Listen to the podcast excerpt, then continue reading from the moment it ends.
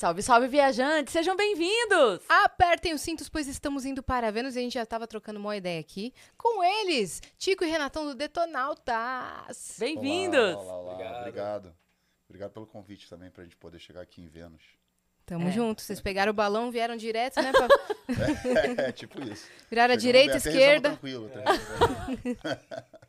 Sejam bem-vindos. Obrigado. Não, mas eu tava comentando antes que vocês estão cheios de novidades, mas vocês estão.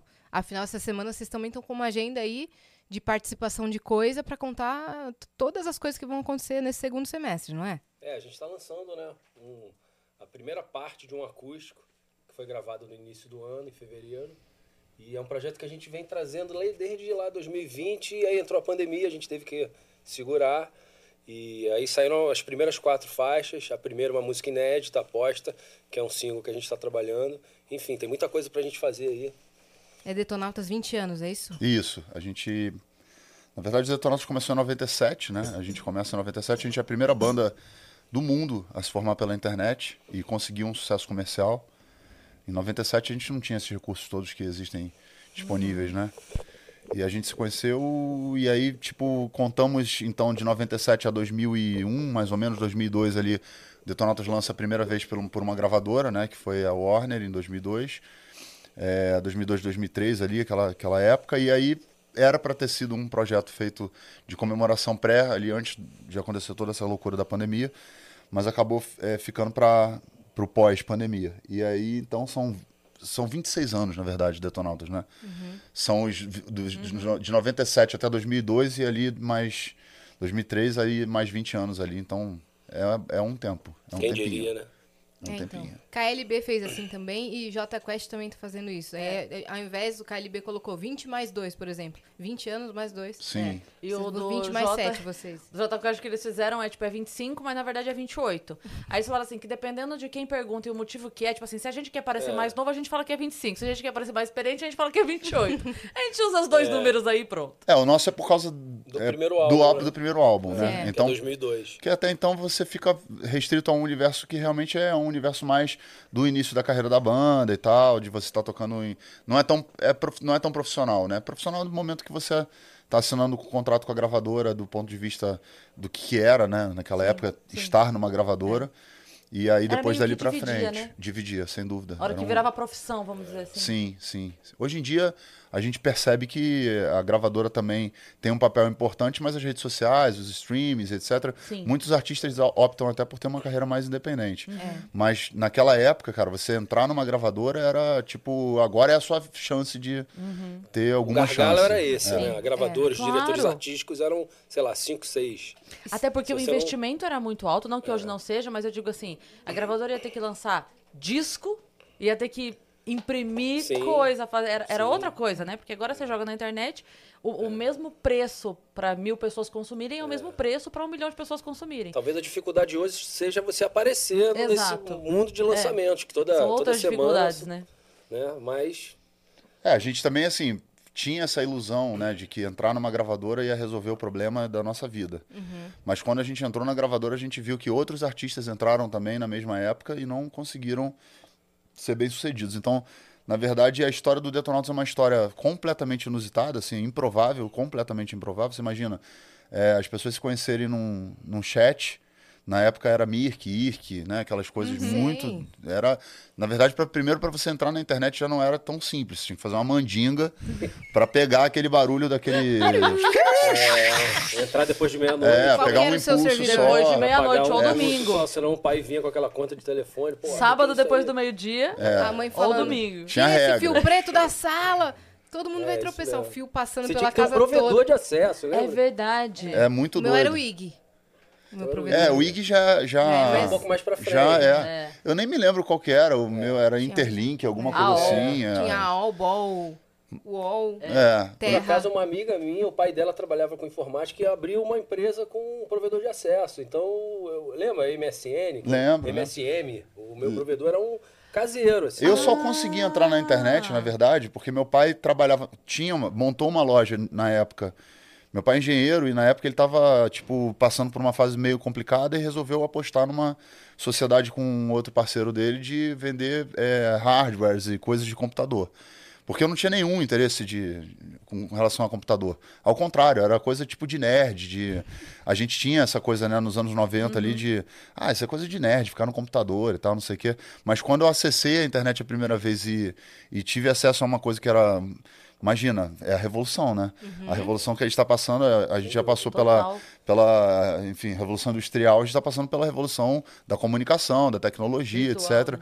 E aí eu fiquei, tipo, fissurado na parada. Aí começamos a conversar em chats de madrugada, né? Na, na época era, era Folha de São Paulo, não tinha o UOL ainda. Depois, UOL, depois virou o UOL. E ali a gente conhece pessoas que a gente nunca viu na vida, porque não tinha como baixar a foto da pessoa. Imagina, você estava conversando com gente que É pode ser verdade. qualquer pessoa. É. E a Você gente usava um nickname qualquer, como é, né? Como Sim. usam em jogos hoje, né? Exatamente. não tinha nada, não tinha conteúdo em português, não tinha coisa nenhuma, era só chat mesmo. Então, a e o gente- link para você acessar um site era extremamente complicado. Era um link grandão. Era um né? link grandão que você tinha que copiar da revista inteirinho, assim. Exatamente. Cara, é outro, é outro mundo, assim, é, é- é completamente improvável e a gente, de tanto utilizar, na verdade, esse, essa coisa do bate-papo e tal, a gente resolveu fazer uma, um encontro para as pessoas se verem. Para todo mundo se olhar e falar, pô, é de verdade, né? Não Ah, é você só. é fulana, você É. é... Mas Aí- já era o tema música ou ainda Não, era não. Era qual- Rio de Janeiro 1, Rio de Janeiro 2, São que Paulo. maravilhoso. Era Super por região. ampla, Era então. por região. A gente marcou no, lá no Arpoador, perto do Arpoador ali no Rio de Janeiro, com o pessoal que era do Rio de Janeiro, das salas do Rio de Janeiro e tal. Boa. E ali começa, na verdade, a ter um encontro toda semana e tal. De Ah, foi mais de um. internautas. Ok. É. E a gente vendo ali, trocando ideia, conhecendo as pessoas, etc. A gente resolveu montar uma banda, mas ninguém sabia tocar nada. Nada. Tipo, não é que eu, o Renato já era um guitarrista, Renato, eu tocava, nada. Era tipo assim, vamos fazer uma banda? Vamos. Tá, mas Só que tinha que o você... sonho só. Só. E aí foi, é isso. Você não cantava também? Não, eu não sabia nem tocar e cantar ao mesmo tempo, cara. Eu entrei uns seis meses depois do início da banda, ali em março de 97. Hum. Eu entro no segundo semestre. Porque eles foram fazer um show, se não me engano, foram Miguel uma, Pereira, foi eu o acho. Miguel Pereira, É. e depois eles fizeram até uma abertura pro Gabriel Pensador. E o Tico cantava e tocava, porque ele compõe no violão, ele sabe tocar violão, ele tá de brincadeira, mas ele sabe tocar o violão lá. Só que ele sentiu necessidade de ter alguém para ele ficar mais solto. Aí uma amiga em comum desse chat, assim, a Simone, se não me engano, o nome dela. Mas perdemos o contato esses anos todos aí. Simone, Ela é- queremos você aqui. Ela, É ela comentou, ela comentou, "Ah, tem um amigo meu que tá, tá buscando, tá batendo papo sobre música e tal. E aí eu, eu- comecei a conversar com ele e tal, passei meu contato, sei lá, meses depois que você foi me chamar, assim. Era, era, era, tipo, era uma dessas salas? Que era a mesma galera sempre ou eram várias salas Tinham e vocês várias salas. Ah, tá. E aí- Porque eu já ia estar pensando no, no ódio do cara que entrou no Rio de Janeiro 5, pensando que o Rio de Janeiro 4 montou uma banda e se deu super bem. É, mas Se a sala tivesse cheia, Tinha né? uma- era só ter entrado no Rio de Janeiro 3! Mas ó, eu vou te Rio de falar. Janeiro 5 entrou LS Jack. É. Tiver- não, mas aquela época, assim, é, por exemplo, o Renato, na- é, quando essa pessoa mandou um contato, falou: Ó, tem um cara que eu conheço que. O Renato é- era para tocar teclado, na, na verdade, que ele, é, ele, ele tem formação. Eu de- toquei piano quando era criança. de piano. e legal, tal. legal. E aí a gente, pô, mas teclado não tem nada a ver com rock. A gente tinha uma mentalidade meio assim, tipo, não, é, é banda de punk rock e tal, era outra parada, não era Ainda muito- bem, né? A gente achava Quantos anos que vocês tinham? eu tinha em Eu 97 tinha 20, 22, né? eu tinha 22. Tinha Novos. 20 anos. E aí, tipo. Aí eu falei assim. é, perguntei pra ele, mas você mora onde e tal? Depois que ele mandou uma mensagem que na época tinha um negócio chamado Teletrim, os bagulho tipo. Telemensagem, assim. Telemensagem. Eu trabalhava, né? Eu um achei bip? que era É um bip. Falou bip. reservadamente para. Lembra da sala? É, não, É, é. tinha Renato tudo isso. disse reservadamente para Chico. Mora... Tinha tudo isso. Caraca, e aí ele mandou bom. uma mensagem e falou assim: cara, eu moro em bom sucesso. Eu falei, pô, bom sucesso, é, é um sinal. Ele só entrou por causa disso. Eu soube disso anos nome Porque depois. ele morava em bom sucesso. É, que é subúrbio do Rio de Janeiro, Aí né? você enxergou Aí eu falei, pô, sucesso. bom Aí ele- sucesso, aqui é um sinal pra mim. Traz Tipo, boas vibrações. Eu sou essa- essas pessoas que ficam tentando achar sinal nas coisas. Entendeu? Tava certo Formação ele, integrada, Ah, tá- é, piano, tava guitarra, certo. nada. Errado não tava. É, é bom sucesso. Bom sucesso, mais do que tocar piano e... Não, ninguém sabia tocar nada. Que, que diferença ia fazer? Não, e se eu tivesse ficado pra tocar piano, eu não teria ficado, porque eu tava tocando outras coisas já. Tá vendo? Se morasse na consolação, ele ia falar, não. É, não, é, é. É verdade. Perdizes. Se eu morasse em ixi, paciência, né? Em paciência lá no Jamais. Rio. Ah, não. Vai aqui ver, aparece é o cara aqui. Bom sucesso. Saúde. Sim, saúde Opa. sim. Esse aqui. Aí eu falei, pô, eu quero maior bom sucesso, é um sinal. Chamamos ele. A primeira vez que o Renato entrou no estúdio, a gente tava com o pau, tava quebrando lá dentro, uma pancadaria, todo mundo brigando, gritando. Jura? E eu com o teclado e com a Motivo? guitarra. Tinha acabado de Não, comprar a a gente, guitarra. a gente tava tentando se. Na verdade, ninguém sabia fazer nada, É. né? Então, a gente tava tentando organizar alguma música, alguma coisa, e Coisa aí. maravilhosa. Aí eu falei, vem cá, é sempre assim, já tive outras bandas antes, né?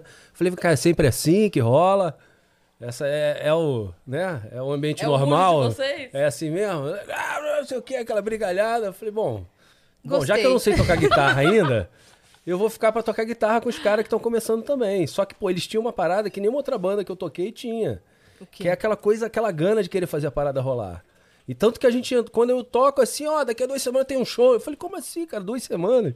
Três semanas, sei lá. É, a gente como era assim tem carudo. show? Carudaço. Vocês já, E- já quiseram começar com as autorais? É, a gente Isso também, isso também. Mas nem isso era uma característica. Isso era uma característica até da época, né? As bandas eram mais autorais, assim.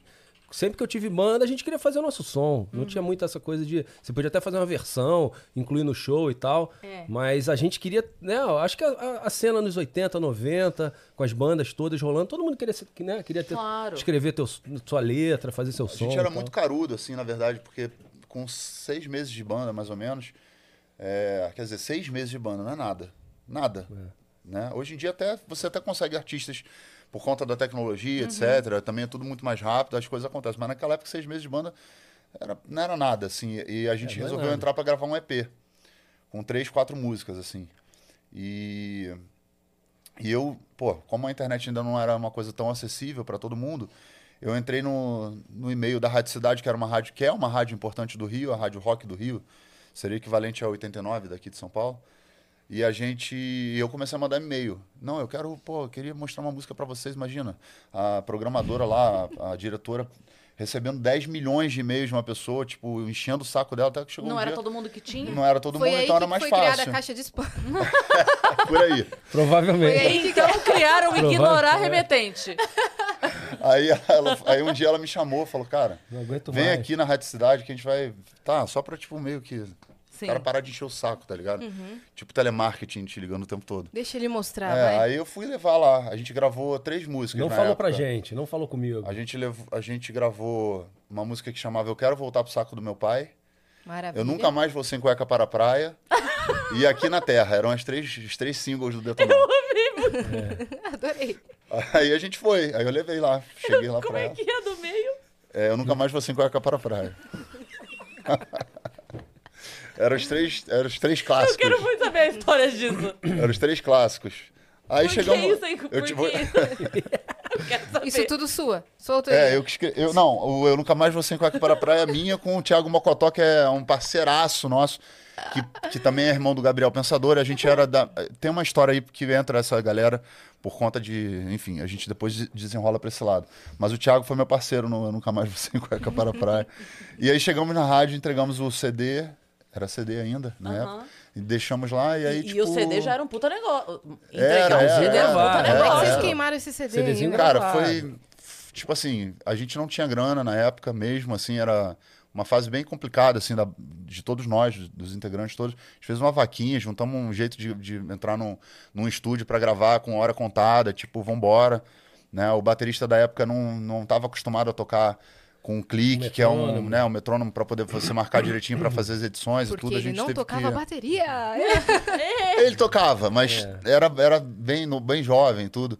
E a gente fez o CD na cara dura mesmo, vamos lá, e a gente entregou.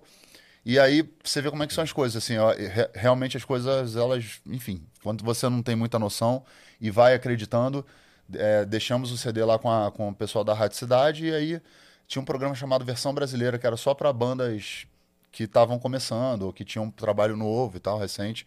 E um dia eles tocaram é, Eu Quero Voltar pro Saco do Meu Pai na rádio.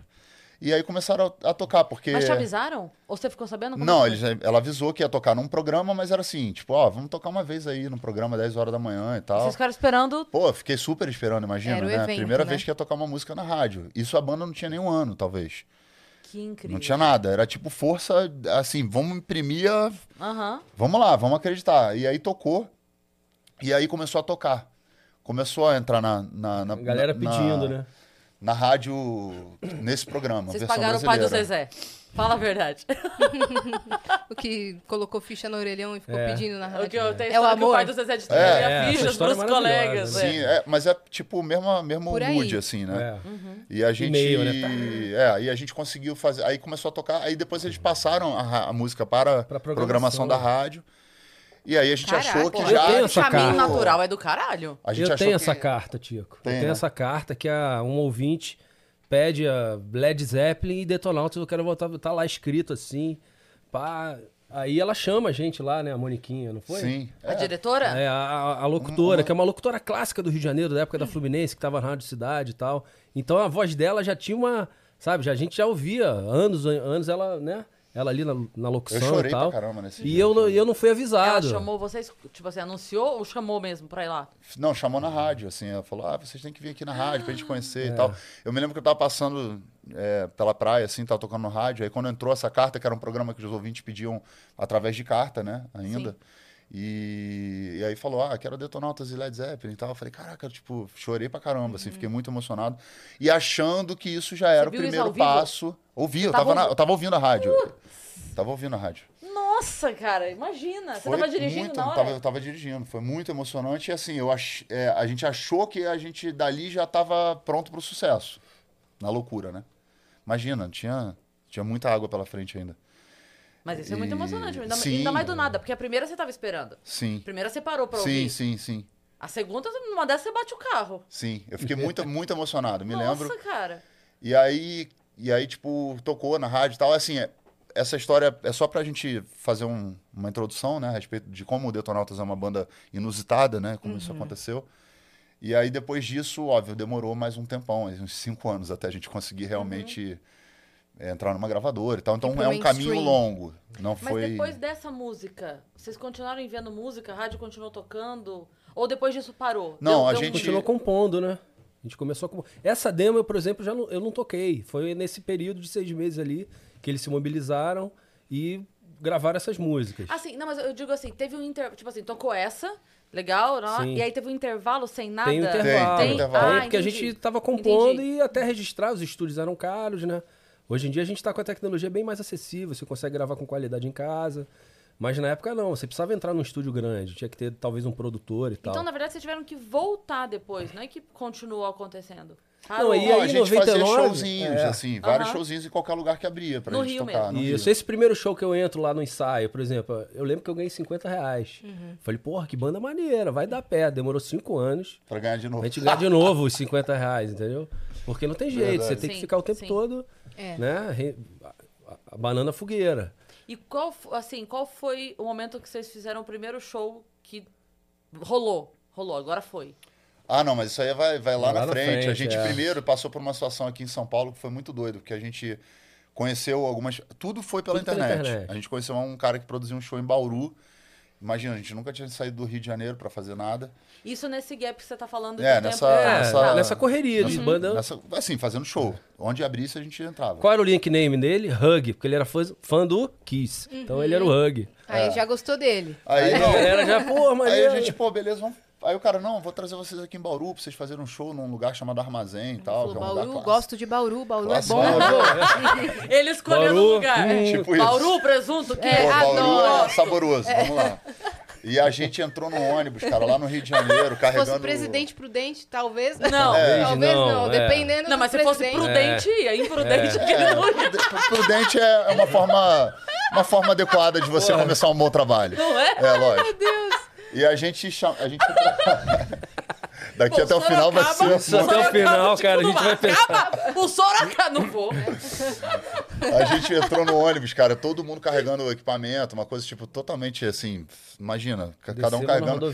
eu sou Paulo. vocalista, então não carregava nada, mas os- o baterista carregando coisa e tal. Mentira, eu ajudava todo mundo que é- era solidário, todo mundo solidário. Não, o baterista é sempre quem mais se fode, É. né? É o Mas aí, último a ir é. embora, cara. É o mais demorado É. pra É. desmontar.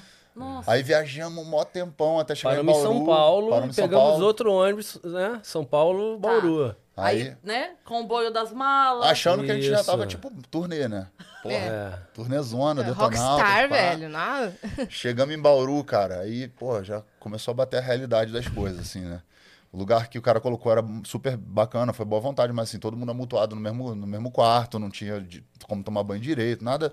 As coisas, tipo, acontecendo. né? Entupiram o vaso do rapaz Normal, lá, né? normal, Claro, normal, né? normal. Alguém, Total parte Alguém- do. alguém da banda. É. A gente não sabe até hoje, na É. verdade, quem foi. E Isso é, uma- é um mistério que É um ficou, mistério que ficou ficou- durante muito tempo circulando como piada interna dentro.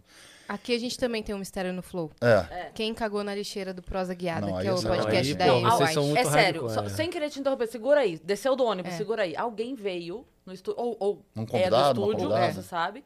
Aqui Hum. do lado tem o estúdio da M. E aí um dia apareceu um prêmio Presente. na lixe- a lixeira ao lado do vaso. Tipo assim, havia um vaso. Limpinho, É prontinho, papel higiênico, nada, não tava entupido, nada de errado com o vaso. E a pessoa cagou na lixeira. Cagou. Duas vezes. Ou seja, então esse é o reincidente. mistério. É um Mas mistério. fiquei sabendo que vai começar uma investigação séria. É. Faz um ano e meio isso. Pô, Esse mas cocô isso- está guardado. É. Mandou pra incrível. laboratório. Seria incrível. Agora todo mundo vai cagar num potinho, a gente vai comparar.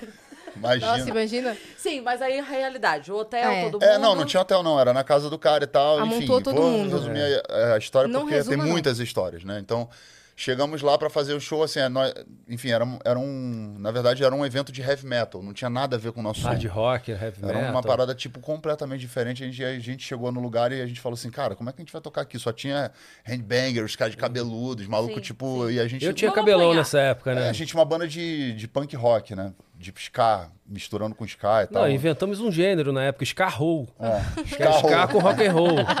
Era o ska roll, né? Que era, pô, genial esse nome. Claro. Exatamente. E aí, no final das contas, o cara botou e falou: ó, é melhor vocês tocarem por último, que acho que vai ser mais tranquilo tal. Quando a gente foi tocar, não tinha ninguém, só tinha o. Mas foi maneiro, cara. não, sabe foi por quê? maneiro, mas eu digo. É, saiu mídia, né? sacou? Sim, sim, É. sim. Saiu De- mídia no jornal Aham. local, a gente clipava isso tudo, a gente Sim, tava, né, sim, sim, antenado já, pá, clipava tudo. Então Legal. saiu página de cultura lá do Jornal de Bauru, então tudo isso foi... Agora, claro, na hora lá, quando a gente foi tocar, já tinha, sei lá, Só um um bêbado cara e bêbado duas meninas lá e tal. Remessou uma toalha na minha cara, É. assim, Você tá brincando. cuspiu. Eu falei: ah, beleza, é isso, vamos nessa. E a gente foi, cara. E assim, Essa é a peneira, né? Às A vezes gente a vida foi- te prepara pra virada cultural e você não tá sabendo. Cardi B jogou o microfone na cabeça da É, eu pessoa. vi, você Eu viu? vi, eu vi. Então. É, eu não vou. eu- eu- Enfim, a gente passou por muitas situações, né, ao longo desses anos todos, que a gente aprendeu muita coisa. Mas esse início todo de um sonho, né, que você tem uma disposição também, uma predisposição de enfrentar as dificuldades. É demais, Você acaba aceitando é muita muito coisa. É, é onde você formata, na verdade, Forja o qual é o espírito, né? tipo de, é, de espírito que você vai é, levar com você pro resto da vida. Porque depois você só vai mudando, na verdade, eu acredito muito nisso. Você vai fazendo. As, quer dizer, tem gente que faz para baixo também. Mas quando você vai passando assim, você vai passando de novo por várias Exato. situações. Pelas mesmas situações parecidas, mas só que num outro espectro, né? Isso. Num Mais espectro gourmetizado, alto, vai melhorando e, E tal. é uma mas- coisa muito doida também, porque às vezes a pessoa olha no palco, aí vê vocês, um show lotado, lugar legal, sai, entra na van, vai pro hotel e fala assim, porra, eu queria essa vida. Bom, aí até eu. Mas você queria a vida que teve pra chegar nessa vida? Sim. Você queria É. aquele rolê? Você queria o, o ônibus e a cagada toda que foi? Porque muito possivelmente outras pessoas que hoje têm a nossa idade estavam vivendo outro, É. outro momento naquilo Sim. lá. Não estavam passando esse porrengue, Sim. né? Sim. Não, a gente brinca, né, que a gente ganha dinheiro pra pegar van, dormir mal, comer mal. O show a gente faz de graça. Cara, eu falo isso muito, eu Né? já falei Fala isso aqui. O Gustavo Corsi, um amigo nosso, guitarrista, que falou isso uma vez lá no- com a galera do Gabriel Sim. também e tal. E a- eu fiquei com isso. Falei, é verdade, cara. A Sim. gente. O Marcelo Médici uma vez me contou a história, eu, eu não lembro qual era o ator, tá? Mas ele contou que isso aconteceu, tipo, há muito tempo. Quando começou esse lance, tipo, a novela, e aí começou a bombar, e, e a ga- galera ganhando grana, né? E, enfim. É. E aí tinha um cara, eu não lembro quem era, que tava ganhando um salário bom, e aí começou um bafafá, não sabe? Ah, É o salário dele, não o quê, mas isso só pra ir lá gravar, faz três cenas na novela, sabe aquela coisa? E aí ele soube disso. E aí ele chegou na direção e falou assim: Eu não quero, não, não quero mais ganhar pra gravar. Como assim? Não, não quero. Pode botar no meu contrato. Não quero ganhar mais. Não era um real na época, É. né? Mas eu não quero ganhar nada mais pra gravar. Não quero. Eu só quero ganhar por hora que eu espero pra gravar. É. E aí, tipo assim, na conta era três vezes mais, Muito porque mais, né? você passa nove horas lá e chega e maquia, e figurino, e não sei o que, e aula disso, e, e fono, e não sei o que. Fora a preparação E dele a pra cena chegar de até fato ali, é né? 15 É. minutos, mas você Fora tá contando antes, a tudo do vida trabalho. toda, né? É, a vida Exato. toda.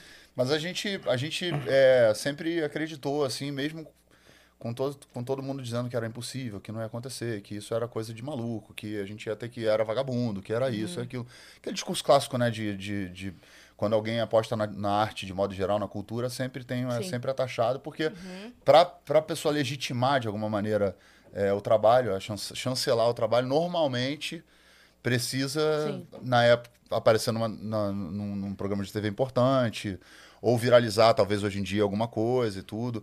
São mundos muito diferentes, as realidades que a gente encontrou ao Sim, longo desse período, que a gente passou por toda por todas as etapas da internet. A gente pegou desde o IRC e MIRC no começo e passamos pelo ICQ, passamos pelo MSN, passamos pelo Orkut, foi blogs, vlogs, MySpace. não sei o quê, MySpace, MySpace. Napster. Fotolog. A gente entrou numa fase da, da indústria fonográfica que estava em decadência Uhum. por causa da pirataria. Então, tipo, a gente lançou disco, mas tinha disco pirata do Detonautas em tudo que é lugar.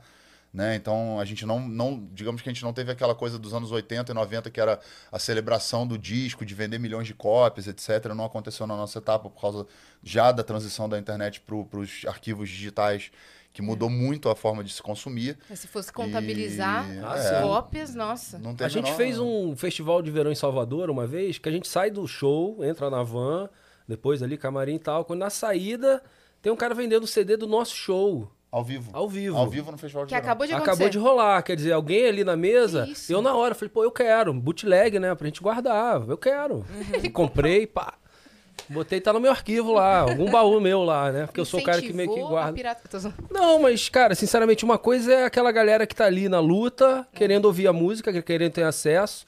Outra coisa é, sei lá, uma grande rede colocando CD pirata. A gente sabe que a gente tá num Brasil, um país bem desigual, então as pessoas querem ter acesso, querem ouvir teu som. Pelo menos você tinha a gravado gente queria que as show, né? pessoas Qual, ouvissem. qual foi a correção que a Ana Carolina fez pro cara que tava vendendo? Que, é, Contaram pra gente que a Ana Carolina passou e viu também, que nem vocês viram, Uhum. tipo. é, é, pirata, né? O, DVD, o CD pirata passou. E aí tava ela, é, Adriana Calcanhoto. É, não sei se é a, a Zélia Dum. É, é, acho que era Zélia Duca. E aí o cara tinha botado assim, ah, sapatão. Isso, essa Era, era a, a- Tipo assim, era a, A prateleira. categoria. Né? Aí ela parou, desceu, foi lá e falou assim: as sapatonas. E As voltou. sapatões. As sapa- É, sei lá. Eu não lembro qual foi a correção que ela É. fez. As sapatões, alguma coisa assim, tipo, não sei. Mas tipo, ela, ela foi lá, falou: não, vai fazer, Faz mas faz. Faz Eu direito. achei Até aí o cara já tremeu de medo. Ele falou, É. meu Deus, ela vai me matar, né? Não, esse já tava com capim e tudo.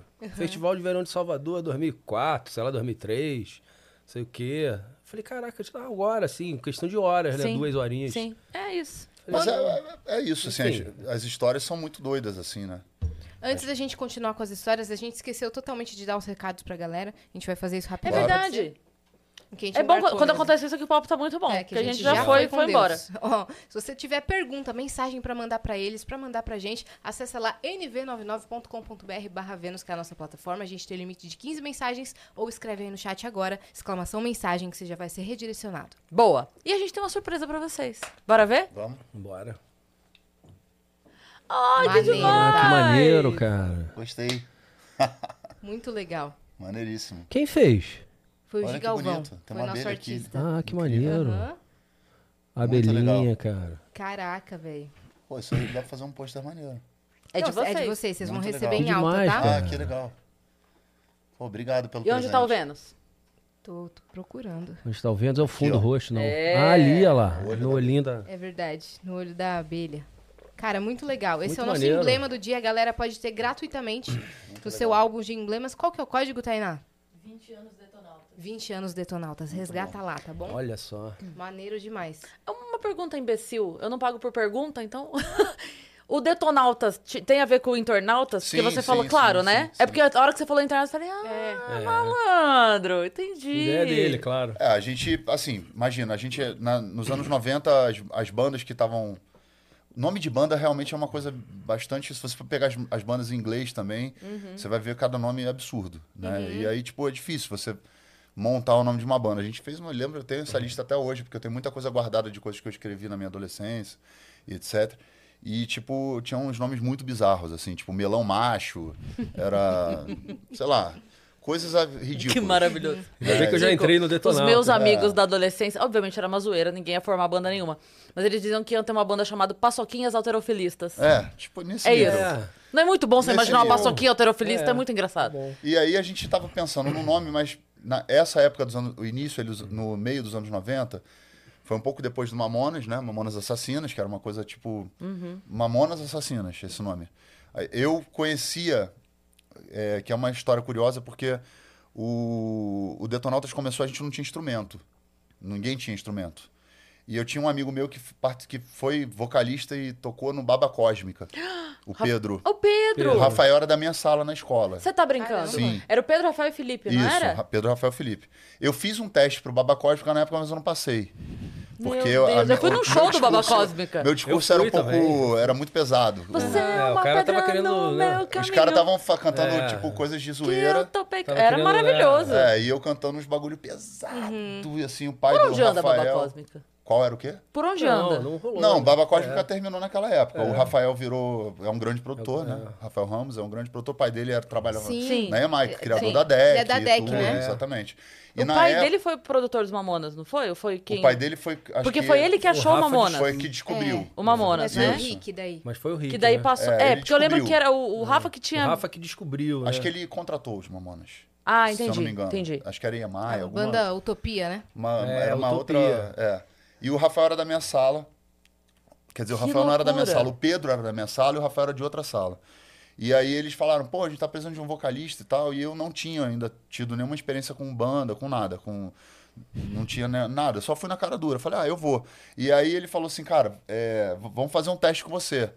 E aí eu escolhi uma banda chamada Gangrena, Gangrena Gasosa pra tocar. É, a música chamava Pegue Santo ou Morra.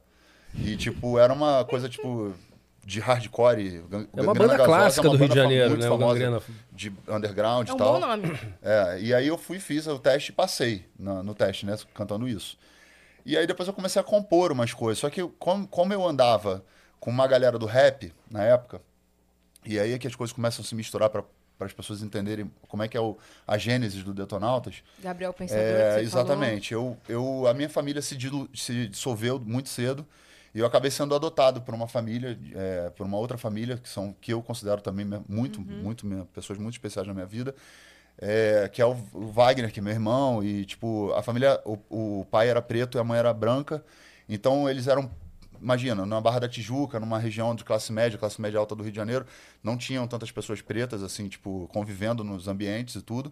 E, eu e o Wagner acabou sendo, se tornando meu melhor amigo, assim. Eu fiquei muito próximo dele, a mãe dele, a família dele me adota durante um período da minha vida em que meus pais estavam vivendo uma crise difícil, uma, uma situação Você era muito complicada. criança? E eu vivi muito dentro. Não, eu tinha uns 15 anos, 15, 16 anos E ali. que eles eram vizinhos? Não, a gente, na verdade, se conheceu num ambiente de hipismo.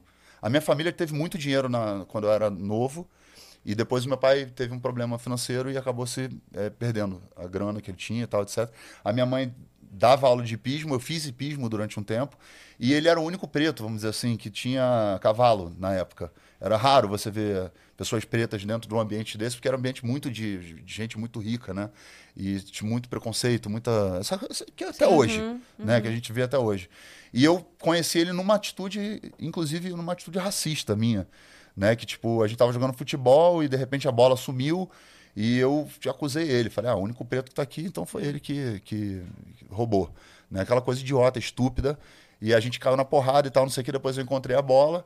E aí me desculpei com ele e ele se tornou uma, uma das pessoas mais importantes da minha vida. Ele me ensinou a tocar violão, eu, eu conheci um monte de gente importante na minha adolescência na casa dele, culturalmente falando. Ele fo- foi seu irmão. Foram minhas referências, ele é meu irmão, É. na verdade, né?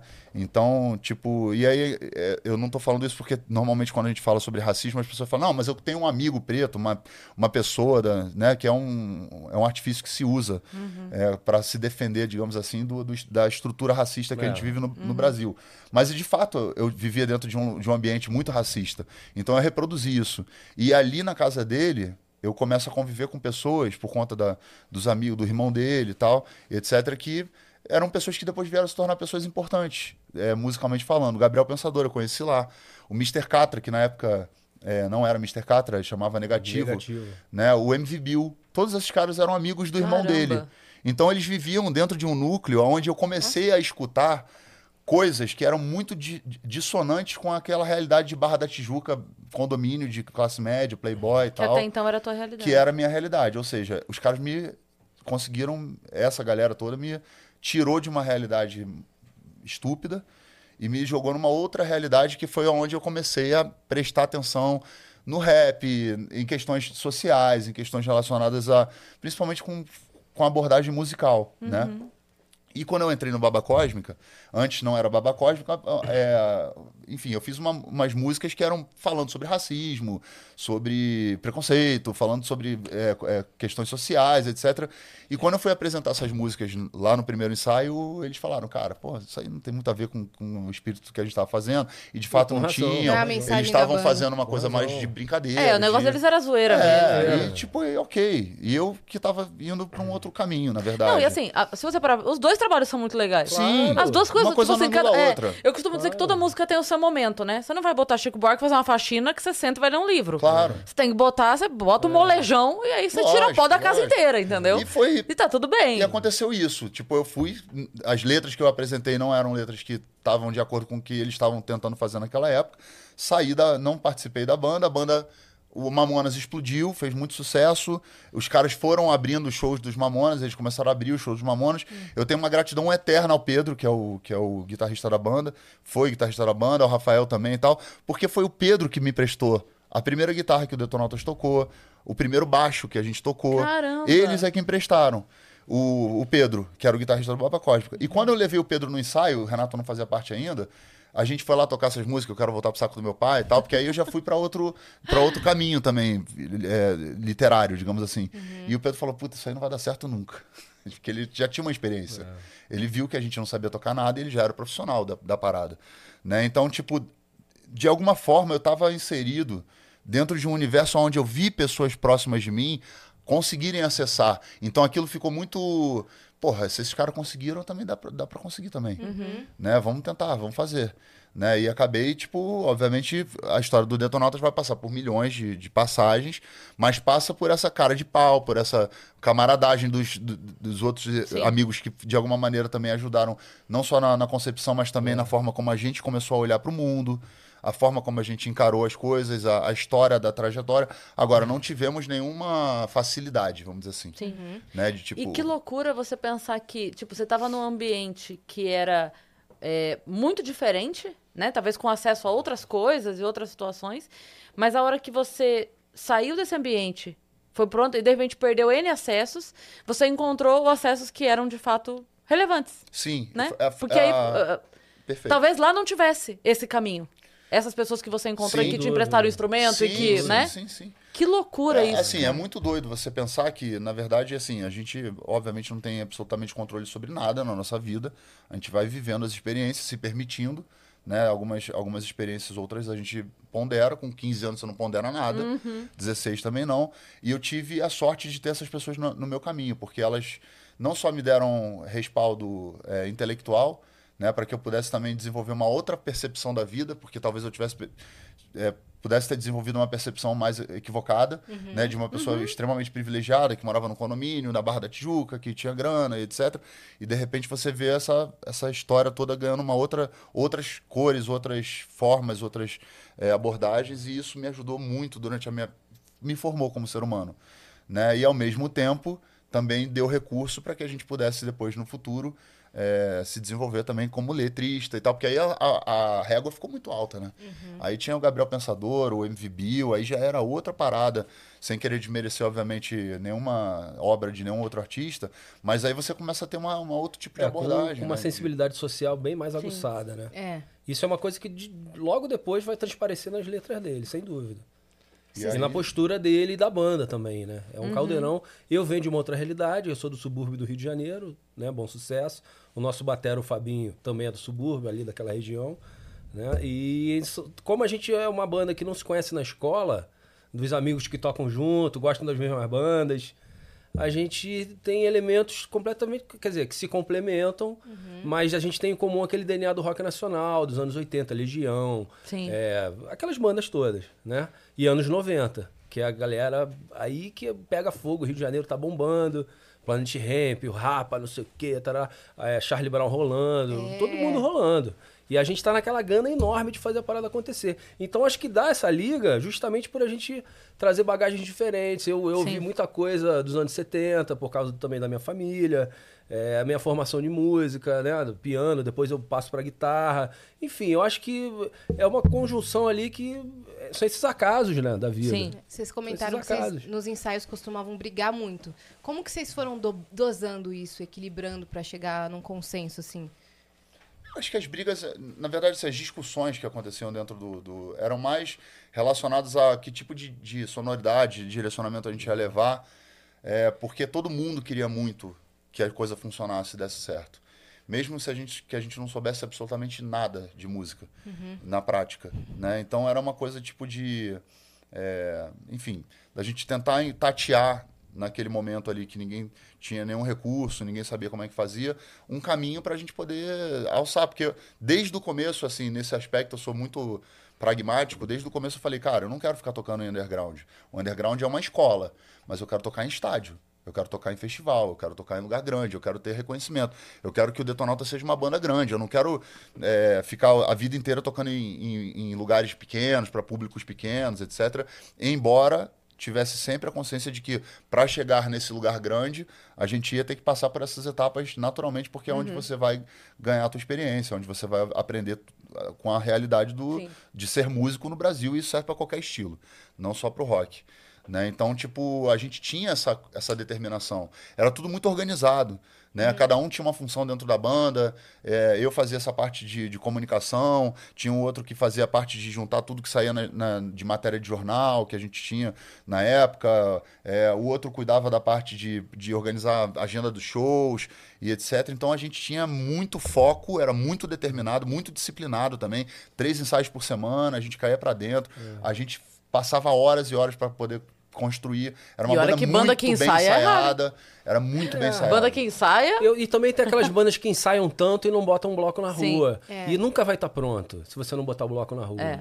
Mas assim, é, é, eu vejo também que a gente estava muito exposto já aos festivais grandes. Já rolava, né? A gente já tinha ido a Rock in Rio. Já tinha, Caraca! né? Eu digo, como ouvinte, Ah. como espectador, né? É, já tinha ido a Hollywood Rock e turnês grandes passam pelo Rio de Janeiro. Então a gente tinha aquela, aquela parada, pô, deve ser demais estar ali, mesmo sem a gente se conhecer. Né? Então, assim, eu acho que o sonho, a vontade de todo músico é, pô, tocar para uma plateia bacana, Uhum. uma, uma estrutura maneira. E isso aí era muito latente em nós, né? Sim. Quando eu encontro os caras, eles já estão assim, cara, tem show semana que vem, já tô correndo atrás do outro. Talvez essa rotina do dia a dia, é, é, hoje a gente olhando em retrospecto, assim, é aqueles cinco primeiros anos, é pouco tempo, se a gente olhar agora em 26, mas é uma eternidade naquele momento. é. É. Né? As coisas demoram, a- pô, a- as incertezas, as ansiedades. Mas era assim, muito regradinho a parada. A gente fazia a parada rolar. E isso talvez gerasse atrito entre nós, normal, mas nada de. Mas é uma coisa Falta doida de- porque esse momento, ele meio que. Tipo assim, os erros que a gente comete, porque a gente comete muito Sim, erro nesse claro. início, não só A gente continua errando. não normal. ativamente, mas às vezes até passivamente, né? Sim. Se, se bota em situações como o show, né? E aí você vai e, e tal. Mas é, a hora de errar. É o Sim. momento de errar. Porque você erra no pequeno pra não errar depois no grande. Você vai errar pra um show de 100 pessoas, e não pra um show de 10 mil pessoas. É lá que você tem Quer que um lance fazer o. legal? Né? E Ele- aprender como é que funciona, como é que liga, qual a melhor maneira de fazer o negócio. Quando eu entro, eu percebo que ele já tem uma noção, assim, de cenografia, coisas que outras bandas minhas não, não tinham Uhum. tanto, assim, sabe? Preocupação com a iluminação. Então, quando a gente entra, já tem coisa de figurino, da galera... Como tinha coisa do detonauta, de internauta e tal, tinha umas maluquices. O guitarra tocava com o monitor vazado, sem o vidro, né? Com a cara ali, o outro com o mouse no dente. Enfim, a gente inventava qualquer coisa para se destacar. Sim. E chegou a acontecer, assim, de festivais independentes, a gente participar... E no final o cara falou, pô, galera, vocês não podem participar porque vocês vão ser uma, uma, uma, vamos dizer assim, uma atração convidada, porque tá muito já, já disparou, entendeu? A gente já tinha uma parada de palco. E isso, cara, todo mundo falava pra gente, né? Mas assim, a gente usava isso como uma, uma referência, não que a gente, ah, a gente é foda, não é isso. Mas já tinha uma coisa, uma dinâmica no palco ali que se- já se, Que se destacava no cenário ali, entendeu? Isso é maneiro. O Fabinho, nosso também, batera, né? viu o show nosso, ele falou, pô, você já era uma banda, já tava Pronta. rolando. Faltava alguma coisa ou outra se encaixar. Quando ele entra, o batera, o Fabinho, aí a parada encaixa que é um divisor pra nossa carreira É, tem, também. um, ali. tem um episódio assim que, o, que eu faço uma viagem com o Gabriel, é, que a gente foi pra Porto Rico. O Gabriel sempre a gente sempre gostou de surfar junto e tal. E aí o Gabriel me convidou, né? Tipo, pô, vai comigo, vamos me acompanha tal pra essa viagem. E aí eu falei, pô, vamos lá tal. E levei o disco do Detonautas, que eu queria que ele ouvisse, ele tipo nunca tinha tempo pra ouvir porque tava em turnê, correria e tal. Eu falei, cara, no carro dentro da lá quando a gente tava em Porto Rico, eu botei o disco pra ele dar uma ouvida. Oito horas de voo. Vai Não, ouvir. Foi, não, já quando a gente chegou em Já. Porto Não, tô Rico. brincando. É tipo assim, o cara nunca tinha pra ouvir, colo- peguei um voo com ele. É, aí colocamos o. Aí coloquei o disco, né? Aí o Gabriel, pô, o Gabriel é, tem muito. é, tem essa importância pra mim também, junto com o Wagner, e, e- que são pessoas, né, que de alguma maneira também me- jogaram luz assim pro caminho da gente dar certo. É. Eu mostrei o disco pra eles e nessa época eram essas coisas, tipo, eu nunca mais vou ser cueca pra praia, eu quero voltar pro saco do meu pai, tipo, é, aqui na terra, só música de coisas de adolescente que eu cap- capturei da minha adolescência e tentei musicar quando a gente começou o Detonautas. O Gabriel ouviu e falou, cara, isso é muito ruim. A letra, muito ruim. Os instrumentais são legais e tal, mas as letras são muito ruins. Falou, tipo, na lata mesmo, assim. E eu acho que essa... Falou na boa. Eu acho que essa é uma diferença de quando uma pessoa tem um cuidado e, tem um, e é seu amigo para aquele que vai batendo nas suas costas. e Fala, ah, legal, bacana, vai Quando lá. a gente Amigo fala assim, é não, não isso, tinha né? um amigo pra avisar. É. Ele foi o amigo Exato. que Ele avisou. foi o amigo que avisou. E aí ele chegou e falou, cara, isso não é legal, essas letras não estão legais, você precisa trabalhar melhor e tal. E isso me deu um estalo lá no, lá naquele, no lugar. Eu Porto Rico. acabei comprando um caderno e dali pra frente eu comecei a, a buscar alguma forma que não estava muito clara para mim de como eu- que eu ia transformar aquelas coisas que eu estava ali da minha adolescência em, em músicas que pudessem vir a, a se tornar, enfim, músicas do Detonautas. A gente tem uma, uma passagem com o Rodrigo Neto, que é um integrante do Detonautas que infelizmente faleceu né, em 2006, que entra também num dado momento na- no, no, no Detonautas e traz uma bagagem É, ele literária. foi muito importante. Ele entrou né? depois? Ele, entra em entrou- 99, Ele entra em 99. que também era um compositor. Exatamente. Ele, ele é o cara que escreveu Outro Lugar. Uhum. Né? E eu complementei o Outro Lugar, mas ele, a origem do Outro Lugar... a Aquele música- rap do meio é o Tico. Então, Escreveram eu- juntos. É, É, exatamente. aquele que você, na hora que você chegou, você estava comentando, né? Do, da, da música e tal. Essa é a hora que o volume do carro aumenta. É, é, que já é a referência do rap. Exatamente. Sim. Né? Na minha Sim. vida. É só bagagem. Exato. E eu aí lembro eu- de mostrar essa música pro meu padrinho, que é músico também. É uma demo que a gente gravava ensaio, né? Não era uma demo bem produzida, mas a gente gravava ensaio pra, gente- pra gente se ouvir. Ele falava assim, pô, tá faltando alguma coisa nesse meio aí. Era um instrumental ali. Aí ele entra com rap. Né? Não, eu nem falei pra ele que meu tio tinha falado isso, mas percebi se que ele tinha uma janela, um espaço. E Era ele uma encaixou. parte C, assim, né? Era, um, era um B ali Um que, B. que tinha um instrumental que não tinha nada. Aí eu fui. E a letra veio pra mim assim, tipo, quase É um como C, se fosse. tá certo, é um C. É um C. Quase psicografado, digamos assim. Que ela veio certinho, ela encaixa certinho. Eu nunca peguei essa letra e trabalhei, assim, digamos assim, pra, é, Pra colocar a métrica, a métrica dela caber ali dentro. Ela nasceu cabendo Pronta. ali. Entendeu? E aí, tipo, aí entra o Rodrigo, a gente começa a ter um pouco mais de cuidado com a letra e tal. E aí vem um festival, que na época tinha um Abril Pro Rock, que era um festival que revelou Los Hermanos, revelou. Recife, é, né? é, É, Recife. Revelou um monte de banda importante e a gente sonhava em tocar no Abril Pro Rock, mas a gente não conseguia entrar de jeito nenhum. E aí eu vi num tijolinho de jornal uma- um, uma- falando que tinha um festival que acontecia no Rio Grande do Norte chamado MADA, Música Alimento que, é, é, que era um festival que também estava se propondo a abrir é, portas para bandas Independentes. independentes. E aí a gente pega esse CD, que já tinha umas músicas, tipo, acho que já tinha outro lugar. já tinha, é, já tava, é, a gente já tava nessa já fase estava compondo começando ali. nessa época aí, mais É. ou menos, já com umas Já músicas tava que depois Não vieram tinha gravada a Vera ainda. É. Aí mandamos pra lá, e aí o João Mardo, que era o cara que organizava esse festival, mandou uma mensagem de volta respondendo, dizendo que é, tinha como a gente tocar lá, mas eles não tinham como bancar a, a ida da banda, que eles não tinham recurso para tirar o, se- cinco caras, seis caras do Rio de Janeiro, né? E cinco caras na época. Não, o Cleston. Seis, seis. O Cleston. É, cinco, seis caras do Rio de Janeiro e levar para lá. Sim. E nessa época, eu, tava, eu tinha já. Já estava morando uma época ali na- em Copacabana ali. é, a família inteira, todo mundo morando num, num- num quarto, uma, uma bagunça danada. E eu não tinha telefone. Então eu ia para um orelhão que tinha na. Eu- acho que as pessoas vão entender o orelhão, né? Não, pelo amor de Deus. É. Como os Sei incas lá, faziam. Porque hoje em É, dia é. é de tudo. Eu tinha um orelhão na esquina O Rodrigo Neto trabalhava na Interlig na época, ele era um executivo da Interlig. Ele fez engenharia, ele era formado em engenharia. ele- Eu enfim. ligava do, do, celu, do telefone do orelhão a cobrar pra Interlig, ele atendia, fazia uma conexão e eu Olha. virava o meu escritório.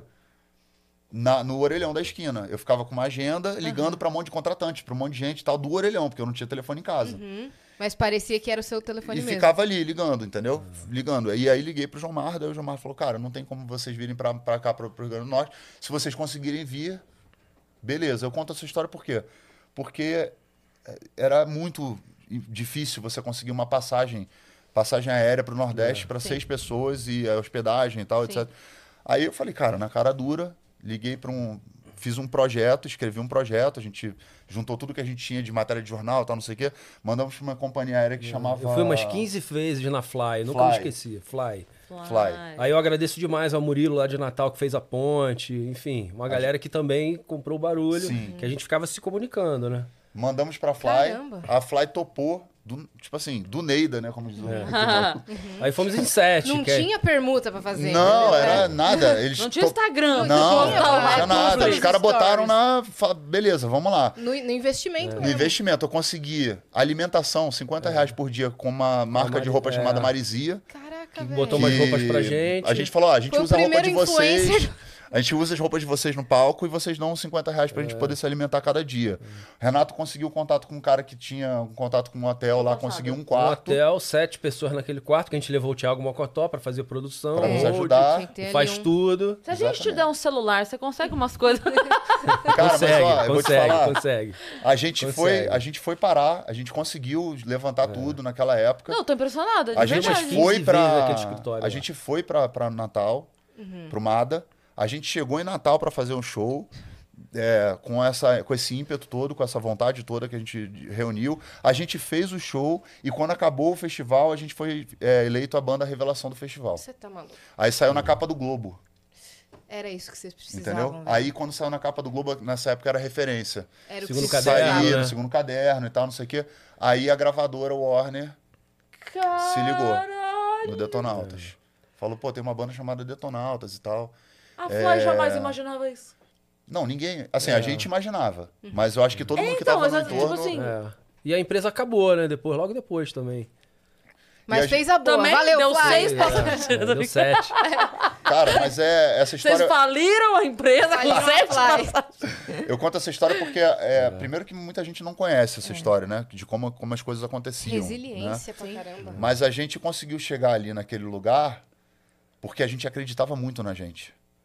Sabe? A Não, gente, vocês fizeram E foram Tudo do atrás pra caramba. a E olha que legal, nesse festival aí que o Mada, na época era na Ribeira, continua sendo, né? Mas era uma tenda de circo ali para 700, 800 pessoas. Mas o legal dos festivais independentes é que a mídia nacional de música ia para lá, MTV ia, todo mundo ia para lá, né? Os jornais, Sim. cadernos de cultura. Então, você tinha uma vitrine enorme para você mostrar teu som ali, né? O show, a gente não fazia show grande, o show de 45 minutos, para também não, né? Tudo novidade, a gente só tocava música nossa e tal, 50 minutinhos e tal. E assim, a minha esposa, hoje minha esposa, minha namorada na época, a família dela é de. A mãe dela era de lá do, de Natal, Rio Grande do Norte, aliás, ali perto de Natal. Então ela foi comigo, é, ela foi por conta própria, mas ela foi. Meus pais estavam de férias, foram.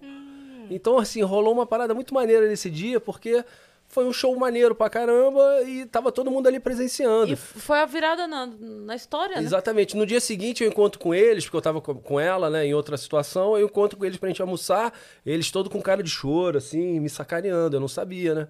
Aí ele, porra, cara, deu uma merda, falaram malzão da gente, não sei o quê. Uma pegadinha, né? Me O traumatizaram, desespero. tu vê que eu tô lembrando disso. É, olha lá. Mas ele tá Aí- rindo, então não é traumatizante. Não, brincadeira. Aí eles, que nada, pô, foi a revelação, não sei o quê. Eu falei, pô, é agora, vambora. Aí, pô, mó gás, né, cara? A galera tava. A gente voltou, depois a, a Warner nos procurou, querendo o material do, do Detonautas, a gente juntou o material todo. E aí levamos na Warner. Aí foi muito engraçado porque foi eu e o Renato lá na Warner levar o material e a gente entregou o material. E era pra ter ido embora só, a gente entregar e ir embora. Só que a gente falou, não, vamos ficar aqui. A gente se escondeu no banheiro da Ah, Warner. não acredito.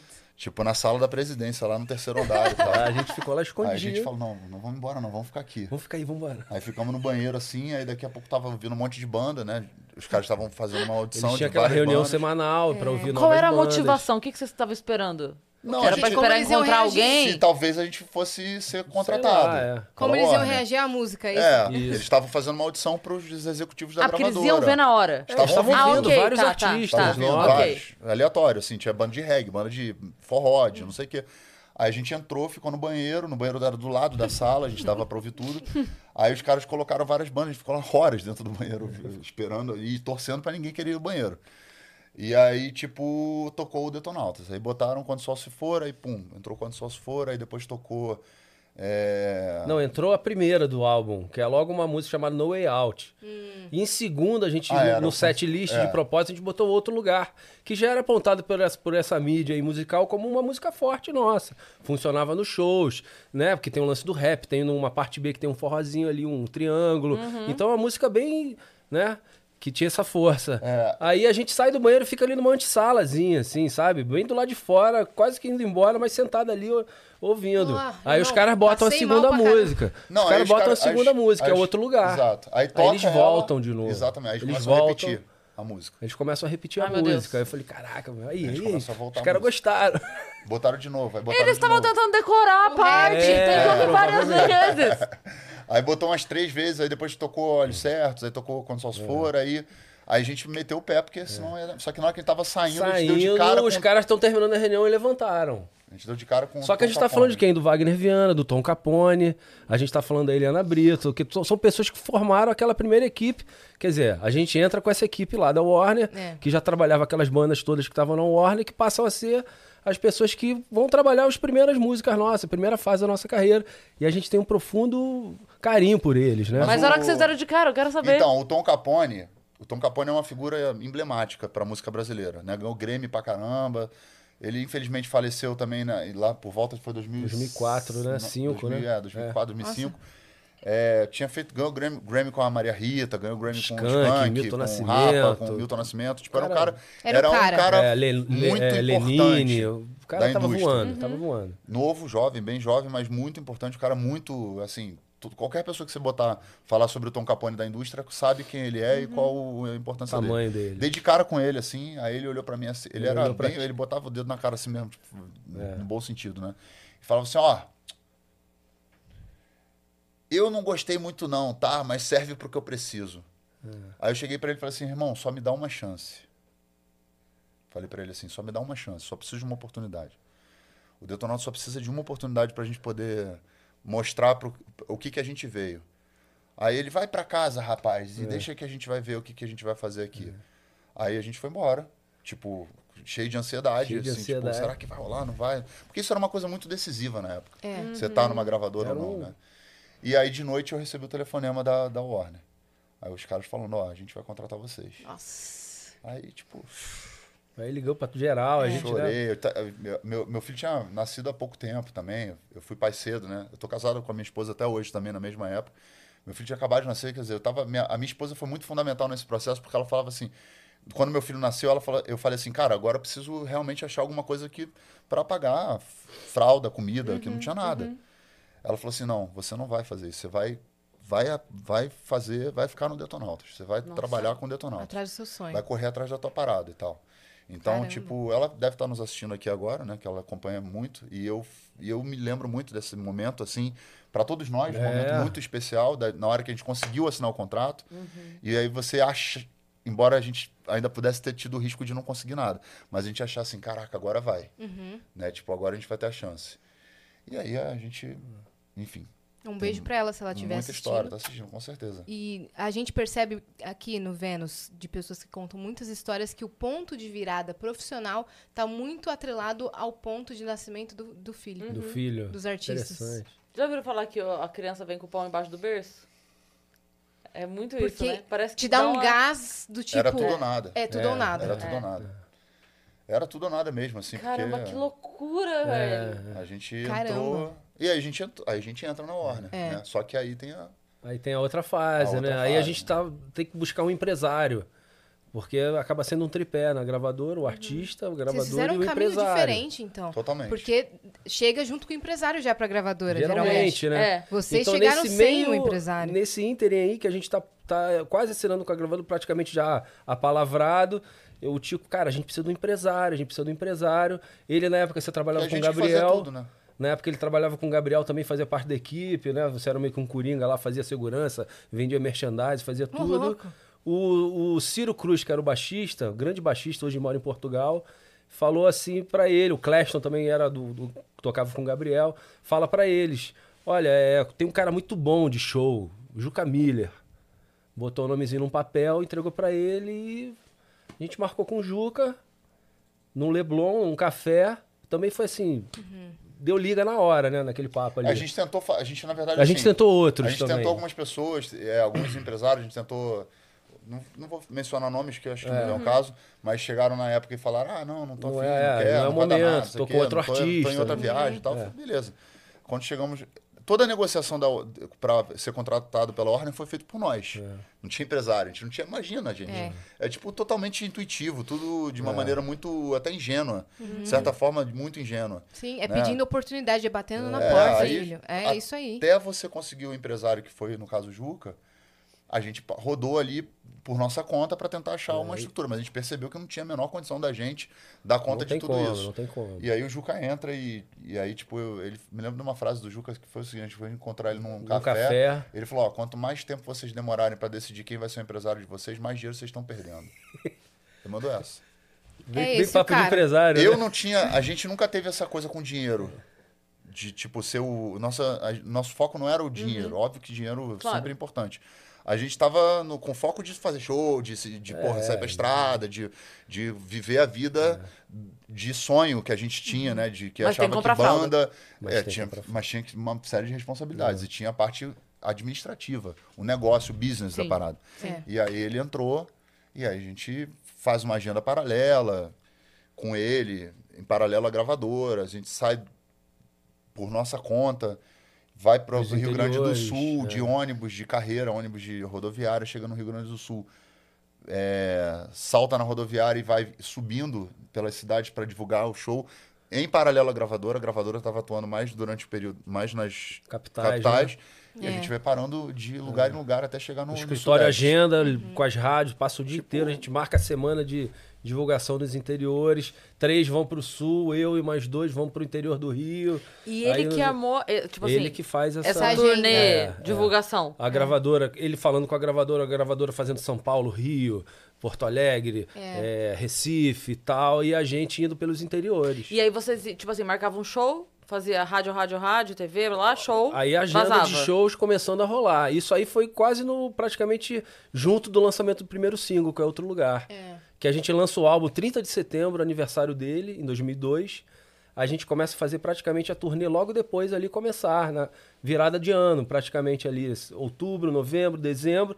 A gente entra 2023 voando, com show pra caramba, fazendo divulgação nos interiores, uma parada 23 não, 2000. 2003, desculpa. É, a gente entra em 2003 com essa agenda de divulgação junto com os shows. Então a gente só chega em casa para deixar uma roupa suja Nossa, aí e começa a estrada, estrada de novo. E é uma coisa que a gente fez e faz até hoje, praticamente. Quando a gente lança alguma coisa, a gente faz questão de ir em rádios. Claro que a coisa mudou muito hoje. O Mas a Uhum. gente, de alguma. TV. Exatamente, a gente de alguma forma mantém contato com as pessoas que querem ouvir o nosso som, querem Uhum. trocar ideia. Quando que entra a primeira música pra novela? Que isso também era uma virada pra, É. um artista da Sim. música. A gente. Quando a gente estava gravando o clipe de outro lugar, é, o Red Hot Chili Peppers, a gente ficou sabendo que o Chili Peppers vinha pro Brasil fazer uma turnê do By The Way, que foi o disco 2002 esse 2000 álbum. e 2003, né? É, 2002, 2003. É, né? aí, a gente, aí a gente vai pra gravadora e pede pra gravadora pra gente abrir os shows. Que é o Chili Peppers era da Warner. Nossa. E a gente falou, pô, a gente queria muito abrir o Chili Peppers. Eu sou fã, fãzaço do Red Hot, tinha to, tudo dos caras, etc. Aí o presidente na época falou assim: não, vocês são loucos, vocês não vão abrir o show do Red Hot. A gente não tinha experiência ainda pra pegar um 10 mil, 20 mil, 50 mil, que era o público do Red Hot. É. Aí ele falou assim: não, não, não, não tem a menor condição, eu não vou arriscar vocês num, num, É. num show desse, vocês tomam é. uma vaia, acabou o nosso investimento aqui, a ba- banda fica marcada, etc. Aí a gente, na cara dura, fomos, mandamos o material lá pra Los Angeles. Foda-se. O Rodrigo mandou um e-mail. Vamos mandar um e-mail. Vocês são malucos. Mandamos um material pra Los Angeles, a gente sabia. Vocês são demais, A velho. gente sabia É, Rio de que o- Janeiro, Califórnia, praia, a galera. Ah, vamos É aquela coisa, não, eu já tenho, vamos tentar a humilhação. Exatamente, vamos tentar. O Red Hot tinha uma história na época que é o seguinte: eles pegavam uma banda que estivesse lançando um disco no país e botava pra abrir. Era uma atitude deles, assim, de fortalecer a cena, de abrir pra to- pra- espaço pra todo mundo. A gente ficou sabendo disso. Perfeito isso. Mandamos uma ma- um material pra lá, pra Los Angeles e tal. E a gravadora não, na época não tinha intenção de botar o Detonautas. Mas quando foi comunicado, a- por eles serem da mesma gravadora que a gente, quem recebeu a comunicação foi a gravadora. Como se tivesse sido pela gravadora o envio. Né? E aí a gente tava gravando em outro lugar, lembrei a Dani Rabelo, que acho que foi a Dani, que a que foi. Carla. Carla, né? O pessoal lá da Warner chegou assim, cara, tem uma notícia pra vocês, assim, tipo, o quê? Vocês vão abrir o show do Red Hot Chili Peppers. Aí a gente falou, caraca, tipo, Rio e São Paulo. Rio e São Paulo. A gente nunca tinha tocado aqui em São Paulo. Nunca. Pacaembu, né? É, imagina Aí- o presidente, tipo assim. Não, e aí. Aí não Vocês dava pra dizer não atropelaram. pro presidente. O, o presidente podia dizer não pro Red Hot, É. né? Red Hot tava. Porque daí eles é fudido. que. Eles é que. Eles é que entraram em contato, trazendo. Tipo, ó, a gente quer essa banda aqui e lá no Rio Grande do Sul eles chamaram Comunidade Ninjitsu pra Uma abrir. banda local lá, era uma, banda, de lá. Foda. E aí a gente falou, tá, beleza, Rio de Janeiro a gente tá acostumado, já faz show no Rio há muito tempo, mas nunca tinha pego 10 mil pessoas. Cara, que loucura isso. Mas em São Paulo, a gente entrou aqui no Pacaembu, a primeira vez na vida pra tocar em São Paulo, no Pacaembu, Você tá maluco. Nossa. no estádio. É. Lembra que eu pra falei? pessoas? Lembra que eu falei pra você lá no começo, tipo, não, nosso sonho é tocar em estádio. A gente nasceu pra fazer coisa grande. A gente sonhava o tempo inteiro com coisa grande. A passagem de som, só pra fazer um checkline ali, já tinham 20 mil pessoas na frente, assim. Putz, a gente meio que tentando manter a frieza, né? Pra, pô, Fingindo tá bom. costume. É, fingir que tá tudo bem. Não, tá bom o som, é obrigado. Aumenta um tarde. pouquinho a voz do cara, aumenta a bateria aí. né? Mas tá todo mundo assim, né, mano?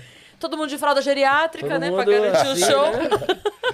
Aí a gente faz, o- faz o Rio de Janeiro, aí tipo, foi muito legal, mas no Rio a gente já tinha um público também É. que, que nos recebeu muito bem.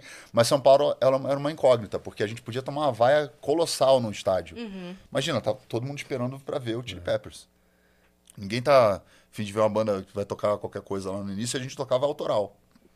E aí, tipo, a gente entra pra fazer o show na abertura, é, apaga as luzes, aí a Luca, né? A Luca, que é da, da 89, né? Sim, veio antes. Ela chegou pra mim e falou assim: Ela "Cara, faz um ao vivo com a gente certeza, cara, antes." que vocês vão. Tem certeza Você que tá vocês, zoando. vocês vão entrar aí, cara? Ela Tipo, tava mas dando uma incentivada, medo, assim, né?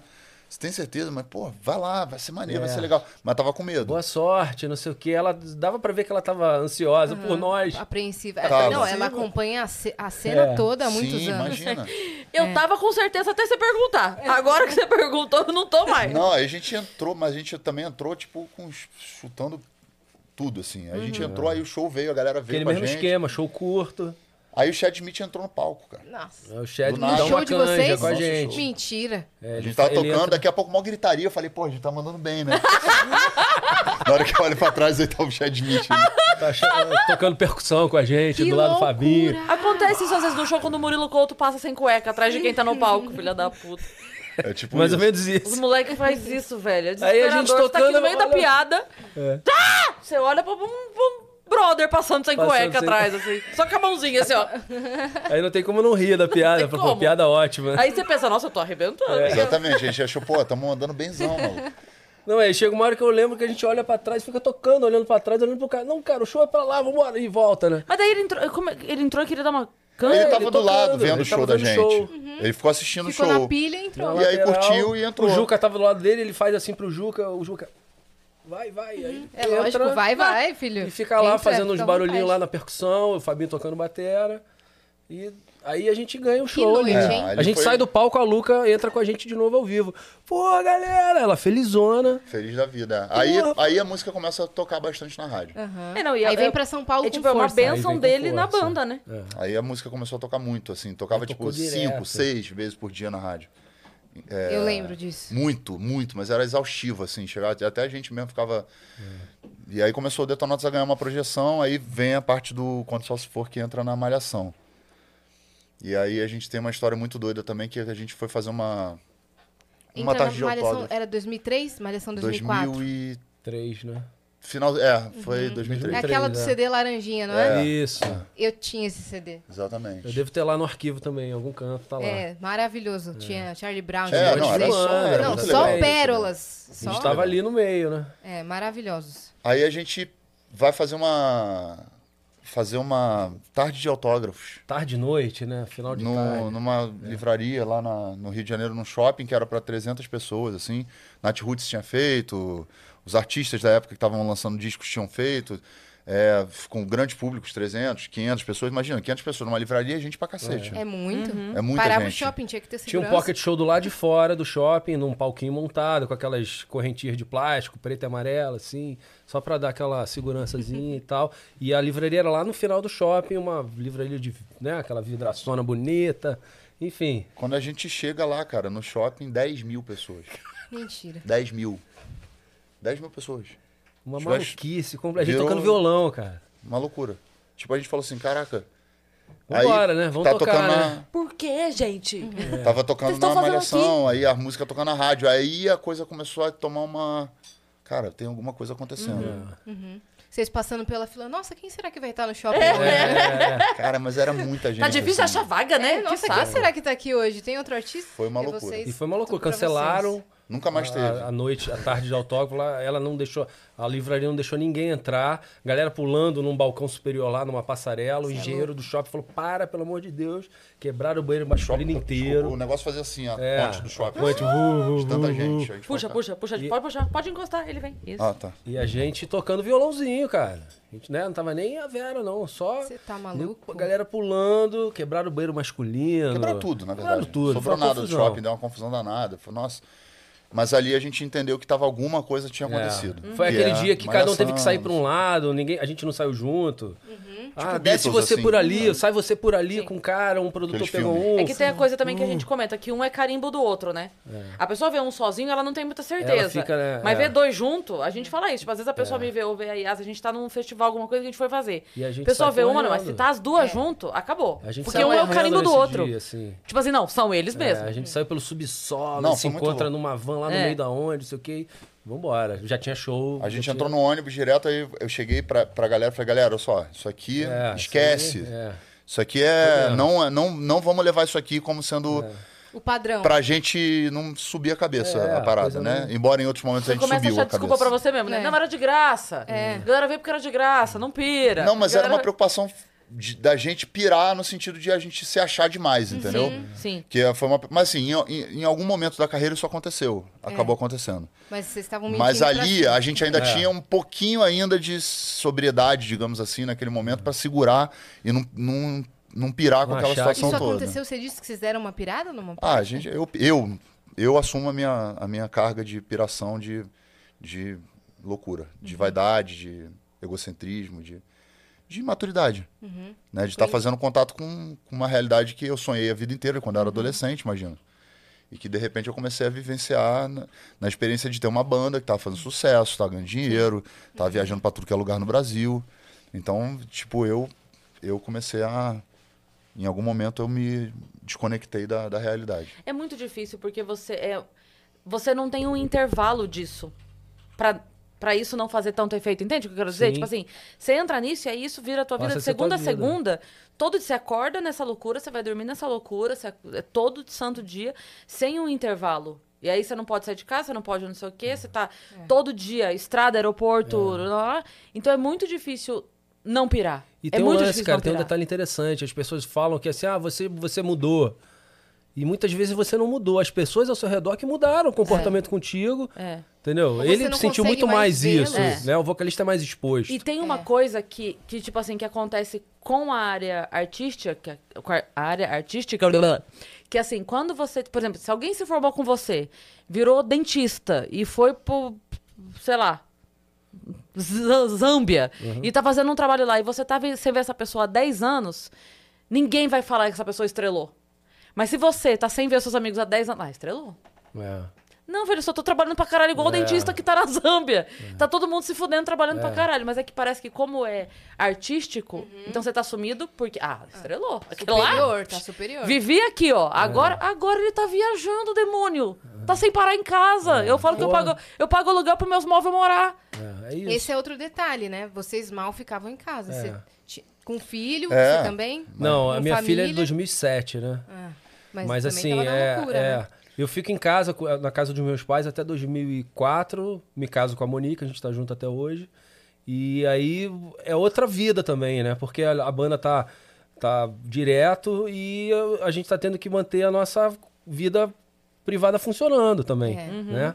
Mas enfim, cara, só tenho a agradecer também Essa- por todas as coisas que vem acontecendo entre nós, enfim. A amizade, esse, esse laço que a gente cria É. com aquela história que começa lá atrás, é muito, é muito firme, entendeu? Isso é uma É coisa bom que... que. vocês já começaram brigando, aí já começa pelo divórcio, né? Daí dali pra frente só melhora. É verdade. Mas é porque, assim, essa época, além de tudo, a gente passava mais tempo, obviamente, entre nós, então é, muito difícil você. Imagina. Casamento é uma coisa difícil que são duas pessoas, imagina seis. Fora equipe, fora toda, todo, né, todo. a- a- o desgaste, o cansaço, é, o dia a dia, é. estressante. E na época a MTV estava fazendo Família MTV. Então vocês entrando no YouTube, vocês conseguem ver esses episódios da gente nessa, nessa idade, vivenciando essa experiência. Quer dizer, eu chegava em casa, às vezes meu filho não me reconhecia.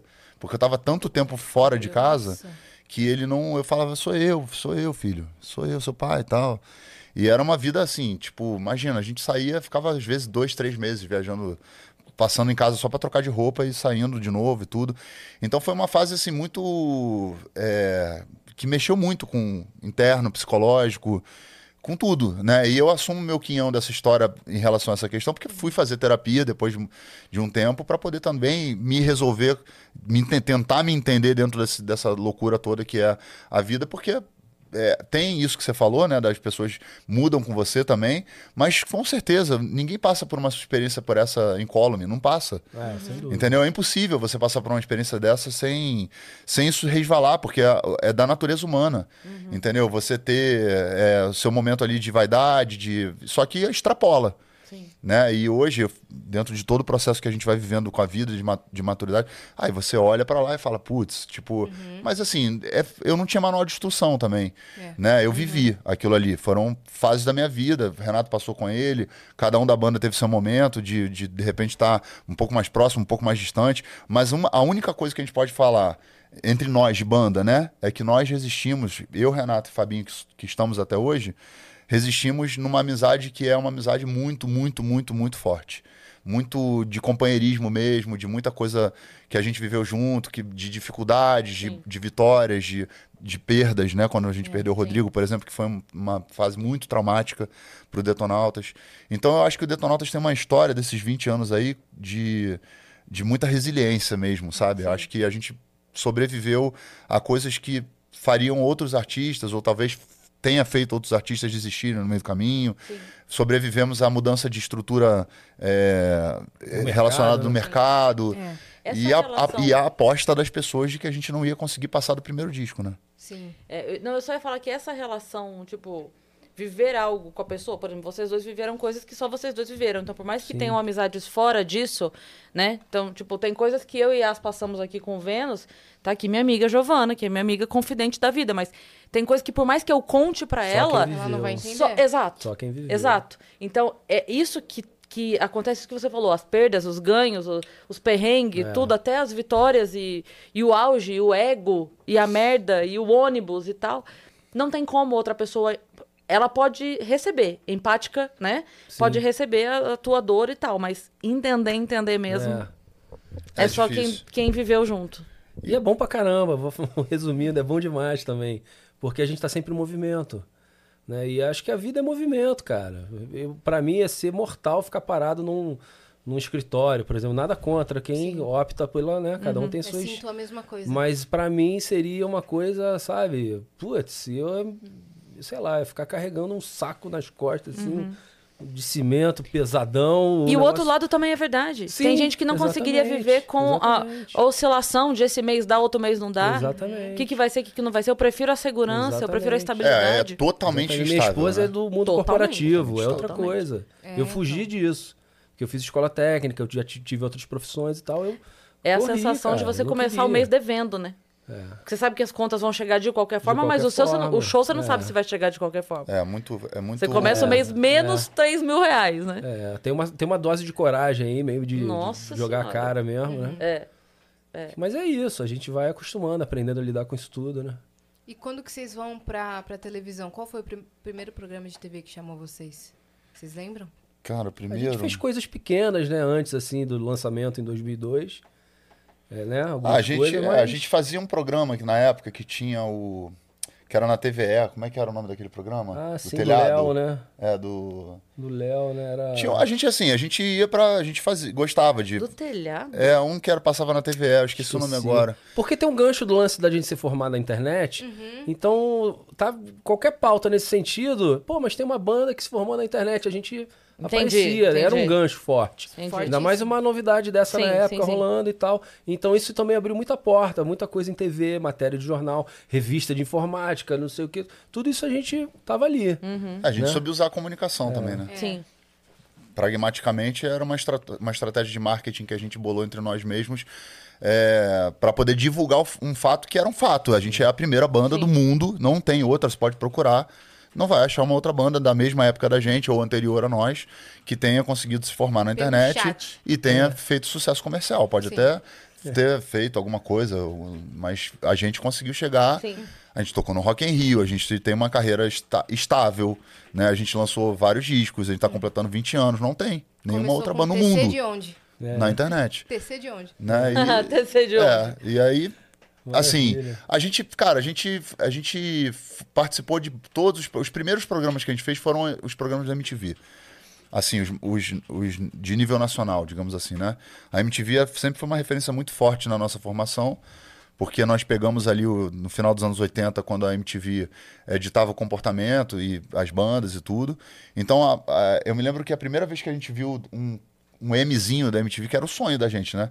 O Mzinho da MTV no clipe. Foi quando a gente gravou o clipe do ao vivo No de No Way Out, e aí passava num programa de madrugada e, e a gente viu a, o Mzinho ali. Então a gente fez muito programa da MTV ali no começo, a gente ganhou banda Revelação na época que a gente eh, lançou o disco, né? O Detonautas foi a revelação de, 2000 e, de 2002, né? 2002, 2003. É, é. Aí depois vem todos os programas, todos eles. Faustão, Luciano Huck, é, Tudo. tudo. Gu- Gugu. Tudo, a gente foi tudo. Todo mundo. Todos. Todo. Xuxa. Tava vendo o documentário da Xuxa ontem. E aí, vendo, né, aquela coisa da Xuxa, do Sim. tamanho da, É. Nossa. da coisa gigante que é a Xuxa. Primeiro que, que aquilo ali, tipo, é uma, uma loucura, né? É. Ah, Jovem pra caramba, vivendo aquilo ali. Hoje eu, eu, eu consigo ter uma proporção de quem era a Xuxa naquela idade, a idade Exato, que ela tava vivendo exato. aquilo e o tamanho daquele negócio que ela Sim. tava vivendo. Eu não tinha essa noção. Eu também não tinha. documentário que eu, que eu vi Eu tudo fiquei, que ela eu falei, passou. cara, como é que pode, Não, cara? a cena que ela É. passa mal, fica no carro deitada e, tipo, as pessoas estão tentando pegar nela, mesmo ela passando mal deitada. E aí ela não participa daquele programa americano, que seria uma virada pra ela. Ela simplesmente falou: não tô aguentando mais, deu problema na minha coluna, eu vou voltar pro Brasil. E voltou e deixou todo mundo na mão lá na gringa, porque ela não aguentava mais, É velho. uma loucura fico Não imaginando, deve ser aguentava tipo uma mais. livraria daquela noite de autógrafo nossa lá, todo dia, aquele o tempo É. todo. É, não, é, é insuportável. É todo dia Sim. o tempo todo. Né? Aquilo. O Quer que eu dizer, vi é- ali é. Teve um cara que morreu quando viu a Xuxa. Passa no documentário. O cara falou assim: se ela vier aqui, acho que ele é da Argentina, se ela parar na minha frente, eu acho que eu vou infartar. Falou brincando. Ele infartou. Ele infartou porque viu a Xuxa. Não, é muito doido. Olha que bizarro. É muito doido você ver as pessoas que você via dentro da televisão, você indo até essas pessoas também. É. Primeira vez que eu vi a Xuxa, que a gente viu É. a Xuxa, que eu vi o Faustão, o Luciano Huck, as pessoas que, né, o, é, que apresentavam a Hebe, é, enfim, era muito louco. É um choque de realidade muito grande, entendeu? Quando você vê o Numa estúdio, você época- fala: Meu Deus, eu tô aqui. É, e numa época que não tinha esse contato como as pessoas têm na internet. Os É. artistas eram muito blindados. Esses grandes artistas não tinham esse contato com o público. Quer dizer, não existia você trocar ideia com alguém no Twitter naquela época. Uhum. Sim, era um ou no pedestal, Instagram. né? Era uma. Existia um, Era um dois Olimpo, mundos, né? né? Era um Olimpo, assim, Exatamente. Então é, é, é muito. Hoje as redes sociais tiraram um pouco desse pedestal e até esse formato de videocast humaniza um pouco mais os artistas, mas naquela época, Xuxa é um, um deus. Sim. Era, uma- era muito doido, assim, Sim. entrar na tele... estar, né, naquele lugar. Eu demorei muito tempo pra mim, para me encarar como um artista. Como eu faço parte disso também. Sim. Eu sempre me olha- olhava como se fosse de- de- com alguma coisa de fora, como se eu não tivesse, como se eu não pertencesse a esse, Síndrome do impostor, a esse né? universo. Sim. Total. Não, não, eu não conseguia é, me enxergar ali dentro, Uhum. sabe? Tipo, ah, é, são, são pessoas com as quais eu tenho uma relação e tal. Tanto que eu nem tenho tantos amigos, pessoas famosas, assim. Eu não, nunca fui uma pessoa, tipo, da... Um outro ambiente, É, né, seu eu Eu convívio. também nunca me senti muito nunca dentro não- desse métier, assim, sabe? Uhum. Porque minha parada é música, né? A matéria-prima da gente é música. Então, assim, eu, É.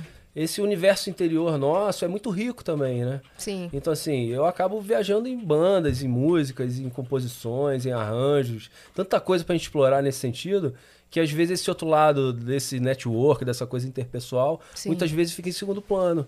Né? Então, quando a gente tem um tempo livre em casa, eu quero estar com a minha família, quero ver meu pai, minha mãe, meu irmão, quero sair. Porque, assim, pra mim, pelo menos, a vida não mudou. Eu, eu faço as coisas que eu sempre fiz, ando na rua. Não, eu não entrei nessa viagem muito, entendeu? Que bom, que É, ótimo isso, Eu cara. prefiro, mas eu sei que eu não sou tão exposto quanto ele foi. Sim. Né? Ele tem uma, uma figura marcante, icônica, né? Então, assim, isso aí tem um ônus também, né? Tem É. um bônus e tem um E ônus. vocês né? também lá no início foram tão marginalizados por serem underground, foram tão subestimados, que quando passou pro mainstream, vocês não conseguiram entender muito bem, né? Lidar muito É, bem. é, é muito louco, cara, porque na verdade, assim, em, num dado momento, as relações, por exemplo, em prêmio, premiação, sabe? Prêmio Multishow, prêmio MTV, eu chegava nesses lugares, é como se eu tivesse.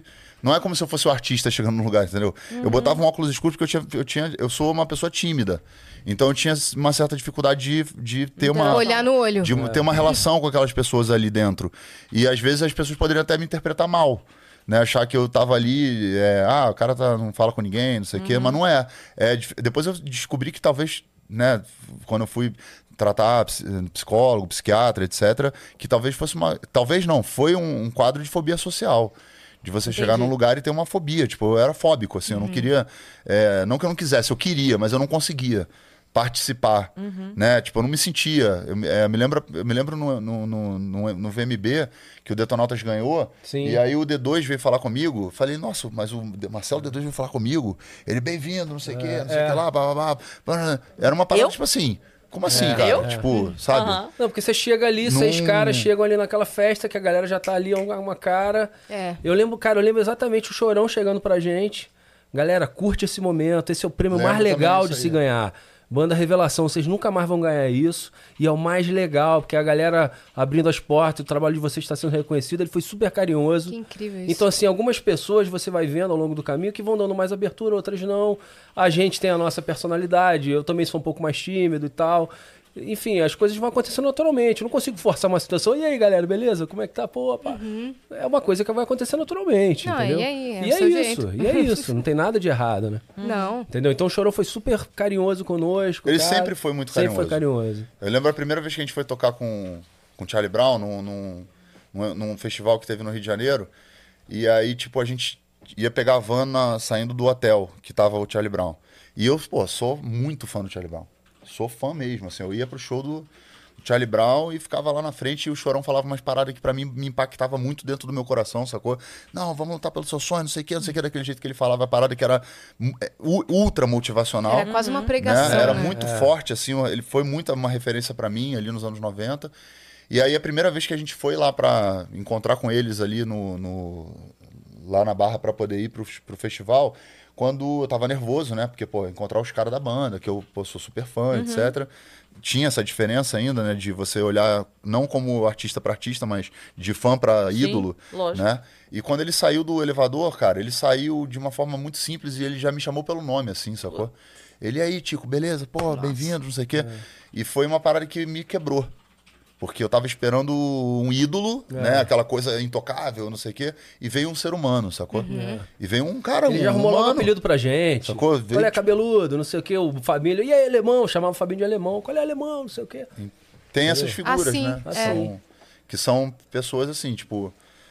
que você vai ficar guardado para sempre na, na- na tua memória, né? O Caniço, por exemplo, É. que infelizmente partiu, né, recentemente. O Caniço foi um cara muito importante na história do Detonautas, Tocou com a porque gente. ele tocou com a gente e ele falou muitas, ele deu muitas autotoque. dicas. Na época O cara que a gente já tava tinha começando. estrada, né? Pô, É. O cara tava saindo na época, o Raimundo deu aquela, aquele. Quando o Rodolfo saiu, né? E aí a banda parou um tempo e o, e aí o, um baixista da nossa banda quebrou o dedo na época. E a gente tinha que colocar uma pessoa. Eu falei, pô, vamos chamar o Caniço. E o cara topou. E ele topou. Você tá maluco. E ele tava com a Adriana, grávida do Pedro. Do Pedro. Né? E eles viajaram busão com ela, seis com meses com a gente. Tempão. E ele vinha dando várias dicas, muitas dicas Que importantes. privilégio, É. cara. Entendeu? Muitas dicas importantes. A gente aprendeu muito com o Caniço ali. Tipo, ele falava assim, ó, cara, é importante sempre manter. Ele falava assim, é importante sempre manter o olho de tigre. Que, tipo, Engraçado. você tem que ficar. Ele era meio tipo mestre de Kung É, Fu, tá é, ligado? aquela coisa, meio né? coisa do Bruce Guru, Lee, é. assim. Eye of the Tiger. É, é isso aí. Põe casaco, tira casaco. É, isso. É, você tem que que manter é o- aquela a vontade, né, de fazer É, acontecer, quando vocês né? estiverem sendo chamados pra tocar em Manaus, é que a parada tá rolando É mesmo. sangue no, no zóio, né? É.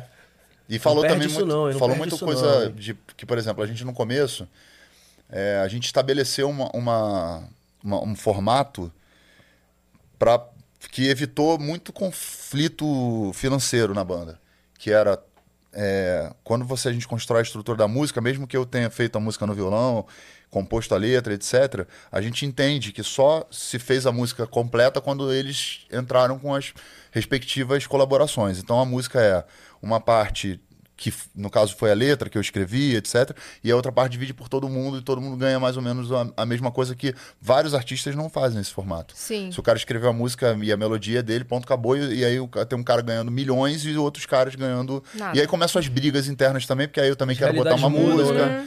E aí mudam. vira uma. Um desequilíbrio, Sim. que é. E aí, de repente, isso influencia, tipo assim, tem uma música mó legal, mas aí eu quero a minha, porque daí senão eu não vou ganhar, e aí eu não, não voto na mais legal Isso só foi um porque... toque do caniço.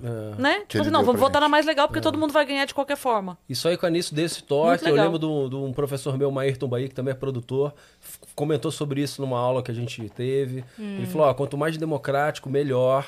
Todo mundo tá trabalhando, todo mundo tá participando. É claro, tem que valorizar quem escreveu, tem que valorizar quem pensou na coisa, quem deu a fagulha inicial, mas é importante que todo mundo tenha alguma... Senão, cara, sei lá, o cara que toca percussão, ele não vai ganhar nada nunca, em termos de autor, né? É. Como Conexo, ele ganha. E aí, se não tem show, é aí que Mas hoje, começa por a dis- exemplo, a- hoje, por exemplo, os streams que não pagam Conex, o músico que gravou não ganha.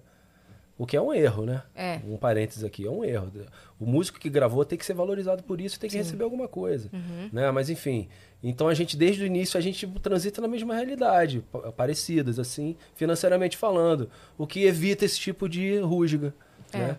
Que muitas bandas de repente acabam por isso também, quer dizer, o cara tá numa outra realidade. Ah, não quero mais fazer isso não. Pô, mas eu quero, tô precisando, eu preciso não sei o quê. Ah, não, não vou. não- Isso não rola, entendeu? Uhum. A gente desde o início se blindou disso. A gente aprendeu muito, assim, com, com algumas pessoas chaves, assim, né? De, que apareceram na nossa história. Gabriel, Caniço, É. o próprio Chorão na postura dele no dia a dia. E a Não, gente, tem muita gente legal, tem muita gente A gente legal, teve esse é privilégio, né? De conhecer um monte de gente legal também na estrada, de trocar ideia. Vários arti muitos artistas, né? Tipo, é, muitos festivais, muitos lugares que a gente conheceu no Brasil todo. A gente conhece o Brasil. É, e A gente conhece o Brasil, entendeu? Uhum. Os rincões do Brasil. Que a gente se propõe a tocar a em gente lugares começa que- a viajar, tô, tô viajando com ele aqui, né? A gente começa a viajar ali, virar de 2002 para 2003, então a gente acompanha o Brasil dando uma, sabe, pelo menos a parte de consumo, de estrutura, não sei o que, a coisa vai andando. A gente vê isso acontecendo todos os dias, Uhum. praticamente, né? Muita coisa acontecendo, escolas técnicas aparecendo, faculdades, universidades, a gente viu isso É. Vocês acontecendo. não viram só no estado de vocês, vocês viram Exatamente. pelo Brasil A gente viu todo. pelo Brasil. Não, a gente, pô, a gente, a gente Uns primeiro, outros depois, vocês acompanharam tudo A isso. gente, a gente faz, fez shows em lugares onde nunca tinha ido nenhuma banda de rock na história, Caramba. assim, sabe? É, porque tinha que pegar barco seis horas, mas um avião teco-teco, mas não sei o quê, pra chegar Caraca, no tal onde do é que vocês lugar. fizeram show, velho? Ah, cara, Ah, a a gente, gente a gente entrou muito pro Amazonas, muito. Pra, a gente adora o Amazonas. O Amazonas é um estado gigantesco que tem, tipo, coisas in- extraordinárias. Quando você vai pra dentro lá e vai pegando barco e vai pra ou de São avião, vários Brasis, né? Pará, Realmente, Isso é um clichê que é. né? A região, É real. a região norte do Brasil é uma região que às vezes tem uma certa dificuldade para você conseguir chegar, mas que quando você vai vale muito a pena você conhecer, porque você conhece é, realidades incríveis. É. Você vai para o Nordeste, por exemplo, também tem várias cidades assim que às vezes você chega são cidades bem humildes, mas que tem, sabe, tipo a galera disponível para poder curtir e você vai fazendo contato com outras culturas também, outras formas de manifestação. Região Sul também é, tem- já é outra vibe, já tem outra, outra, outro, outro humor também, outra maneira de lidar com as coisas. Então, assim, o Brasil é um país muito rico, muito É. rico de experiências para você viver. Às vezes a pessoa tá aqui dentro na, na vida paulista dando opinião sobre a vida alheia, né? sobre coisas que não tem a menor ideia do que, que significa. E quando você pega um ônibus, ou, uma, ou você pega um, um barco, ou você pega um avião, ou alguma coisa que te leva na realidade das pessoas, é uma.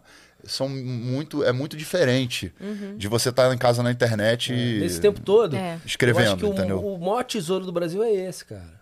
Que as pessoas, ao invés de pensarem de maneira segmentada, e se enxergar essa riqueza toda, essa diversidade como uma potência, é um, isso aqui é pra voar, cara. É porque tem uma galera que não deixa, né? Mas é pra voar. É pra gente ser uma. Entendeu? É, a gente percebe esses saberes locais, essas culturas locais. Que a gente, quer dizer, é, musicalmente falando, por exemplo, você imagina uma nação, uma nação zumbi que fala da aldeia dele, ecoa no mundo inteiro. No mundo inteiro as pessoas, pô, a nação do zumbi, Chico Sainz, quem é? Que música incrível e tal. Isso se- reflete em todas as áreas do, É do conhecimento riqueza, humano, né? entendeu? Então tem muita coisa rolando. É. Que muitas vezes a gente fica naquela coisa encaixotadinha e deixa de experimentar o próprio país, né, cara? Sim. Muito louco isso. Falar em falar em gente de vários lugares, tem um monte de mensagem, tá? Tem mensagem? Aham. Você começa daí, minha parça. Eu vou ao banheiro rapidinho. Bora, vamos lá. Deixa eu abrir aqui, vamos ver quem mandou a primeira. Pausa pra água. Vai lá. Ah, já vamos começar com a Alec, então. Vamos lá. Oiê, quero começar dizendo que a minha maior frustração é nunca ter conseguido ir num show do Detonautas, porque quando vieram pra Passo Fundo, eu era muito nova. Porém, o destino fez com que eu encontrasse o Tico na Jornada da Literatura em 2017. Na verdade, me empurraram pra falar com ele porque eu tava nervosa. e é uma das memórias mais fodas que eu tenho da faculdade. Guris, o que vocês estão achando das novo- dos novos nomes do cenário atual? Beijos. Eu, eu- a região sul, né? Eu, fiz, eu tenho, eu lancei quatro livros, né? Então eu tenho uma, em paralelo ao Detonautas, eu tenho uma história junto com a literatura ali que eu tive a oportunidade de conhecer várias, várias feiras literárias no Brasil inteiro. Passo Fundo é, uma, é um lugar bem clássico assim, que tem umas feiras muito importantes e tudo. E, e já tem um tempinho que a gente não vai para a região sul. A gente está voltando agora, né? Então em breve tem show do Detonautas em, em- na região Olha sul. em aí, Alec, agora você vai conseguir ir. É, a gente vai fazer é, Paraná, Santa Catarina, que é uma região que a gente já está há um tempo sem ir. Então a gente tem, sente muita falta dessa região do Brasil, que é uma região muito importante para nossa história, porque a gente fez muita coisa. No começo era praticamente o berço do Detonautas. Vocês foram de lá, É, vocês foram pra lá de ônibus Exatamente. de A gente de tinha muita, muita, muito fã de passar muito tempo no- na, na região sul do Brasil. É, precisa voltar Muito mesmo. tempo. Então agora a gente está voltando a, a ir para esses lugares. E assim, é, é difícil você falar sobre a cena nova, né? A cena nova do rock hoje.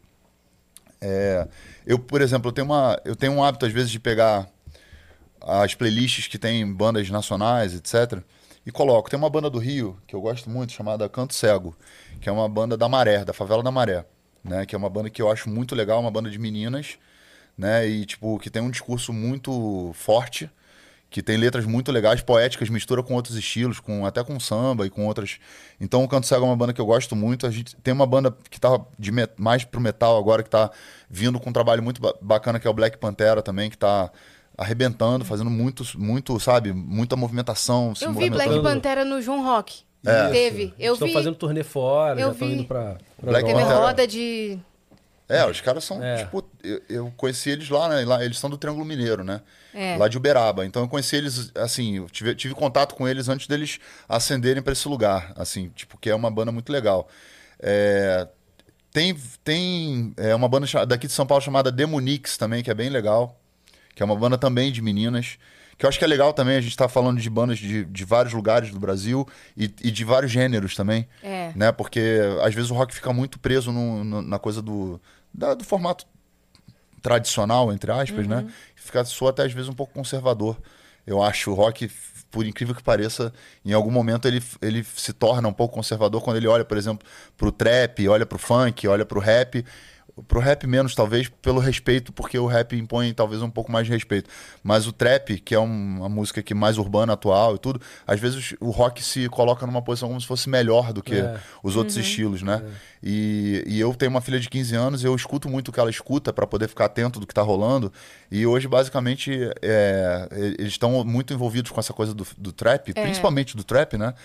E eu vejo a diferença de, de Discurso. diálogo Diálogo. da forma como é feito o diálogo. E eu acho uma bobagem a gente que- ouve rock ou que talvez né, já, já passamos a nossa adolescência, a gente já passou por isso, já foi apontado, né? Ah, isso é uma porcaria, no meu tempo que era bom, que eh, essas letras são horríveis, isso aí não fala nada com nada.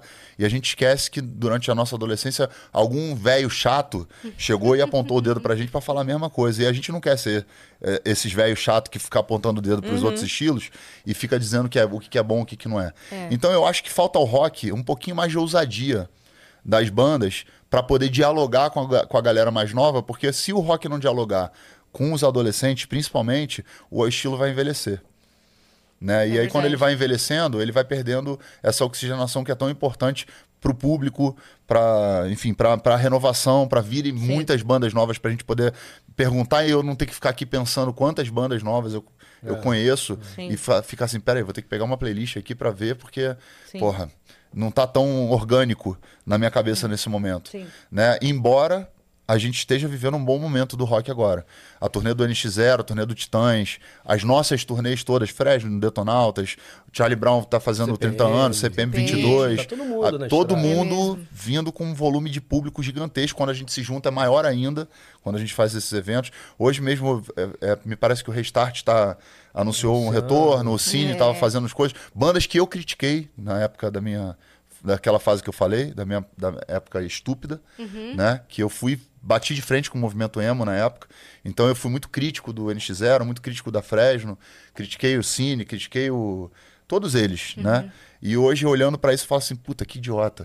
Tipo, sabe? teve importância pra cena. Lógico, E cara. Tem pô. muita Lógico, importância pra cena. E eu vejo alguns caras que eu conheço e já dei toque do movimento do trap, olhando pra dentro do trap e fazendo o mesmo movimento equivocado que eu fiz. Uhum. Eu cheguei pros caras na encolha, não vou falar quem é, nem, nem- não precisa, Não precisa. mas cheguei pros caras e falei assim, meu irmão, tá, vocês estão fazendo o mesmo papel estúpido que eu fiz, de olhar pra um outro artista de uma geração que tá vindo depois da sua e achar que você é melhor do que eles ou que eles estão competindo com vocês. Vou te contar Não o que tão- acontece. Sacou? Vocês vão. Exatamente. Vou te contar o que acontece. Tu vai ficar de otário, sacou? De babaca.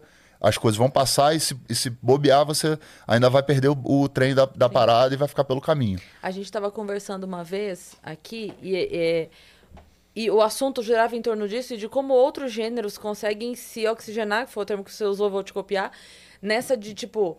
Por exemplo, dar exemplo do sertanejo, que sempre a galera aqui canta com o novo e o novo, e a roda gigante vai assim, ó. E quem tá lá em cima grava com todo mundo, e aí depois esse sobe e grava com todo mundo, e esse tá lá. Então tá sertanejo com funk, sertanejo com não, piseiro. a, a- a Carol, tua amiga, cantou outro dia no, no, no programa do Hulk com. Quem foi a, a menina do sertanejo que ela cantou? Foi a Luísa? Não, não sei. Foi Foi, uma a das Luísa. Martins, né? É. Foi na Multishow, eu acho. Cantaram juntas.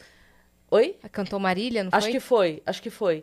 Mas o que eu quero dizer é assim, tipo, o sertanejo está indo, Sim. es- está flexibilizando o suficiente para encontrar os, eh, os jovens que estão no trap e tal, e, e outras pessoas não, e outros estilos não. Então, a gente já conversou sobre isso aqui, que era uma reclamação, eu não lembro É. quem foi que falou isso especificamente, mas que falou isso, que assim, é, o samba faz, o sertanejo faz de conversar, e que falta isso, e aí e ainda a pessoa, eu lembro que a pessoa falou, puta, tá me falhando quem foi, mas a pessoa depois não entende por quê. Depois não entende por quê. É. Por que, que não, por que, que essa roda não tá girando? Não tá girando porque a hora, que- porque daí se você não sobe junto, né? Se você tá lá em cima e não puxa ninguém, É. a hora que a pessoa chega lá, ela fala, ninguém me puxou? Ninguém me puxou também, foda-se. E aí todo mundo chega nesse pensamento de ninguém me puxou, foda-se. Não ajuda ninguém. Se torna indivi- individualista o movimento. Aí- não é É. um movimento. E aí o estilo perde. É, sem dúvida. O estilo é que perde. É, o, né? o, o, o sertanejo, ele tem uma, uma característica que eu acho que é muito interessante do ponto de vista de análise de mercado, né? Falando agora. Ele é, ele é bastante antropofágico, assim, né? É, ele consegue pegar os outros estilos, adaptar ao sertanejo. E, e eu já outro dia eu tava. Cara, outro dia eu, fui- eu tava passando. Peguei a estrada, parei num posto de gasolina pra comer alguma coisa e tinha uma barbearia. E eu falei, cara, vou aproveitar ali, vou, tipo, passar a Ai, máquina na é cabeça. homem, né? E tipo, é. A só- gente, a gente acha alguém que corta bem o nosso cabelo, a gente fica, pelo amor de Deus! da vida, né? Fica marcando pessoa horário. de eu- país, eu tenho que mudar de país agora. Não, mas eu, eu, eu tô falando da barbearia, mas eu tenho uma inveja de vocês que têm cabelo, que eu não tenho. né? se eu pudesse ter, se eu tivesse um Qual cabelo. máquina que você né? falou que você passa? Eu passo o que tiver, até gilete. Aí eu entrei na, na barbearia, é, falei, pro- falei pro- e tava tocando uma parada na televisão, assim. Eu, beleza, raspar minha Ok. cabeça rapidinho, 20 minutos. Só que eu comecei a perceber que, que tava misturando é, a linguagem do sertanejo com o rap, com o trap. Aí eu falei, para, para, para, pelo amor de Deus, como é que é isso, velho? Porque a parada me chamou a atenção, sacou? E aí eu fiquei ali, olhando e trocando ideia com o cara, com o barbeiro. O barbeiro não, sabe, não tinha a menor ideia de quem eu era. Ele não sabia quem eu Isso era. é legal, né? Entendeu? Não, tipo assim, pra você ver como é que a geração, às vezes, se você não acompanha, se você não tá na mídia bombado, explodido, você é um artista, você tem seu público, mas não é todo mundo que vai te conhecer. Entendeu? E Mas aí, isso é legal, porque a Isso é pessoa bom, não né? chega com nenhum É, conceito não, sobre é. você e tipo, de boa. É, Assim, de boa, Aí é. Eu falei, pô, que parada é essa aí, cara? Ele é Fazendinha 3, sei lá. Era tipo um. É, como é que chama o. Não é poesia acústica? Tipo poesia acústica, só que misturando é, é, Sertanejo. sertanejo com rap. Chama Fazendinha. Chama, é, Fazendinha 1, Fazendinha 2, Fazendinha 3. Falei, porra, eu vou parar depois, vou, vou dar uma olhada, porque me chamou a atenção a parada. Porque era mega, era uma parada produzida, assim, tipo, era todo mundo assim, vestido com, com as roupas tradicionais ali que eles usam, né? Num, num banco, assim, como se fosse uma fazenda, Uhum. e os caras misturando música sertaneja com rap, cara. Com melodia de, de trap, de rap e Que tal. legal, Aí eu falei assim, mano, é, é difícil de competir. Porque a, a linguagem é difícil de você acompanhar. Eles conseguem fazer esse crossover, a gente não, nem sempre vai conseguir. Uhum. E tudo bem. Também. Não impede, por exemplo, a gente de ter feito uma parceria com o Lucas Luco. Não impede a gente, por exemplo, de ter feito uma parceria com a Alcione. Uhum. Não impede a gente, por exemplo, de ter feito parcerias várias vezes com bandas de rap, que a gente já fez. Uhum. Vocês DMN. transitam muito bem Sim. entre A gente estilos, desde sempre. conseguiu Sim. fazer essa manobra É. né? Mas eu digo assim, é, por exemplo, o, o MC Cabelinho, é, outro dia eu encontrei com ele na academia, numa academia que eu, que eu faço exercício. Aí fiquei trocando ideia com ele, me lembrando de quando a gente estava gravando no Vitor Wall, que é um produtor que produz um monte de trap, de rap, etc. O MC Cabelinho ainda não era um cara famoso como ele se tornou. Ele estava ali já batalhando pelo espaço dele e tal, mas ele transitava ali dentro do nosso ambiente de produção, no estúdio Sim. né? E aí um dia o Vitor chegou pra mim e falou assim, cara, pô, vocês deviam fazer alguma parada com, com o MC Cabelinho, cara. E eu falei, pô, mas como que a gente consegue fazer isso? Porque o, o segre- a gente tentar encontrar de que forma a gente pode conseguir juntar as duas coisas sem perder as características originais. Que o sertanejo consegue, porque é uma música brasileira e consegue ter um pouco mais de flexibilidade, talvez. Mas a gente não se opõe, por exemplo, a, a, de repente tentar procurar um artista de trap ou de funk ou de rap. O próprio The Fala, que é uma banda das antigas de rock and roll, pegou o, o, a- o Popozuda lá e fez sucesso nos anos 90, no início dos anos 2000, não sei. É. Misturando rock várias com, fases, né? é, rock com funk. Funk de. Funk, do, carioca. carioca. Então, Funk da essa sagacidade é difícil, cara. Não, e assim, tem que ser Entendeu? uma coisa honesta também. Não pode ser, Claro. ah, vou fazer um Frankenstein aqui, É. porque o mercadologicamente não é isso. Eu acho que talvez a dificuldade do rock talvez seja um pouco disso também. De você realmente fazer alguma coisa que você sentiu difícil. à vontade, te emocionou, né? Então, assim, é- geralmente a gente traz para o nosso universo. A gente trouxe o Lucas Luco, pegou uma música nossa, fez uma outra versão dela que dialoga com a onda dele, ele entrou, se sentiu super à vontade, ficou super bacana. A Alcione, esse cara compôs um bolero, a gente arranjou esse bolero, porque o pessoal fala, pô, bolero? Pô, Beatles tem bolero, Lulu Santos tem bolero, um monte de gente. Bolero é um, né, um estilo, gra- enfim, composto por diversos artistas. E, caraca, imagina a Alcione gravando isso aqui. Ela adorou, ela foi lá, cantou, adorou, não sei o quê. Então, assim, talvez a dificuldade seja por isso, porque também tem que ter uma, tem que ter uma conexão real, Sim. pelo menos pra gente, né? Eu tenho buscado muito isso. Né? Eu tenho tentado, assim, principalmente porque minha filha escuta muito. Meu filho gosta mais de rock. Então, mas ouve de tudo também. Que essa geração é isso. Já nasce conectada, tem uma abertura maior, uma cabeça mais aberta, né? Que os tiozão não conseguem compreender. E eles gostam de pesquisar coisa antiga e falar, meu Deus, descobri o mundo aqui. É, Sim. é.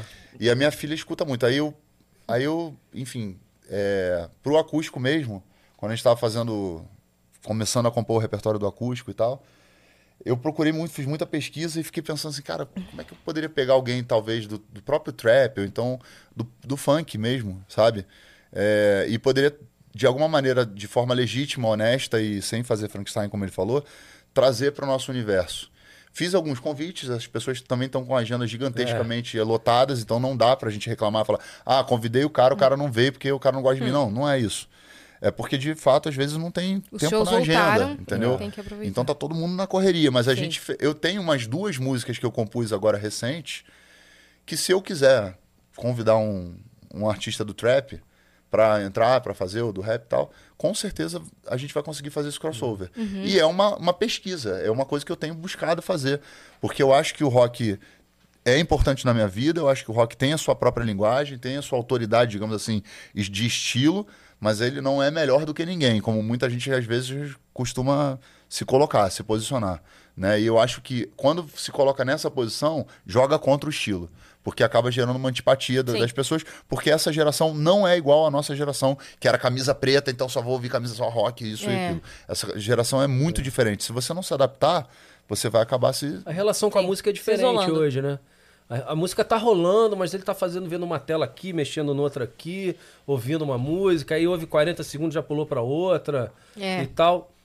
Enfim, não tô aqui julgando, né, valores, se é melhor, se é pior, não é isso. É diferente. Mas o modo de consumo É mudou. diferente, Isso também vai ter né? resultados pro cérebro depois. Sim, Né? sim. É, a gente não sabe, né? O, o É. que, que isso vai causar no Sim, cérebro. tem, tem estudos acontecendo. São. E eu vi até outro dia alguém falando assim: não estude e coloque música, porque já tem estudos de que. É, né? Tá vendo, Marina? não, escu... não estuda ouvindo música, hein? Tá vendo, Mariana? Vou falar pra Marina, minha também. a Mariana. É, minha a minha Marina. também. Tipo, foca numa coisa É, só. mas a mãe dela estudava ouvindo música. Monique, nunca pô. consegui. E deu Eu tudo nunca certo, também. né? Certo, eu também. Eu nunca também nunca consegui. Eu nunca tenho que pausar pra entrar Você tá naquele doido? mundo. Já é difícil. Ler pra mim, por exemplo, eu só consigo ler à noite, que tá silêncio, todo mundo já foi dormir, não tem telefone, tem mais nada, eu consigo dar uma lida antes de dormir. Você tem um hiperfoco Uma hora, ali, né? 40 minutos, duas, depende do, né? É. Mas durante o dia, aquela. Não consigo. Não, se eu começar a ler, tiver música, tiver- eu, Não na consigo, terceira linha eu já não tô cantando a consigo. música. É, eu eu tô tô só tentando- batendo o olho aqui, ó. Aí eu volto pra, pro início pra tentar pegar o sentido de novo e É isso, acabou. é cara. exatamente. Fica uma loucura, não dá. Ele tem que ler toda hora. Vai na Ó, a. Thali mandou, ó, mais de 20 anos de estrada, muitas coisas já aconteceram nesses anos todos. Contem alguma história que marcou a banda nesses anos todos. Alguma chance de sair o DVD, CD do acústico no formato físico, mesmo que limitado? A Thali, será que é a Thali? É a Thali. Pode ser. É a Thali. Thali tá, tá Thali nos é- acompanhando. Thali aí, sempre acompanha vocês? É uma figura importantíssima na nossa história, porque ela começou, como eu te falei, o Detonautas, o berço do Detonautas, primeiro fã-clube do Detonautas foi de Curitiba. E a Thali é essa Porque pessoa. vocês começaram pelo sul. A gente começou Sim. pelo Sul. A Thali é essa pessoa que está comigo, com a gente é, é, desde essa época. São Paulo Então veio é a logo Thali. depois. Pode São ter Paulo certeza que essa é a junto, Thali. assim. Então ela acompanhou toda, toda a trajetória, desde a, do, da Gênesis ali, tipo, ainda ingênuos até a loucura completa, passando pela, pela maturação da banda para chegar no, nos 20 anos que a gente está comemorando agora. E a gente não tem a ideia de se vai. Acho que não, né? Acho que A pra princípio, princípio, não, não, né?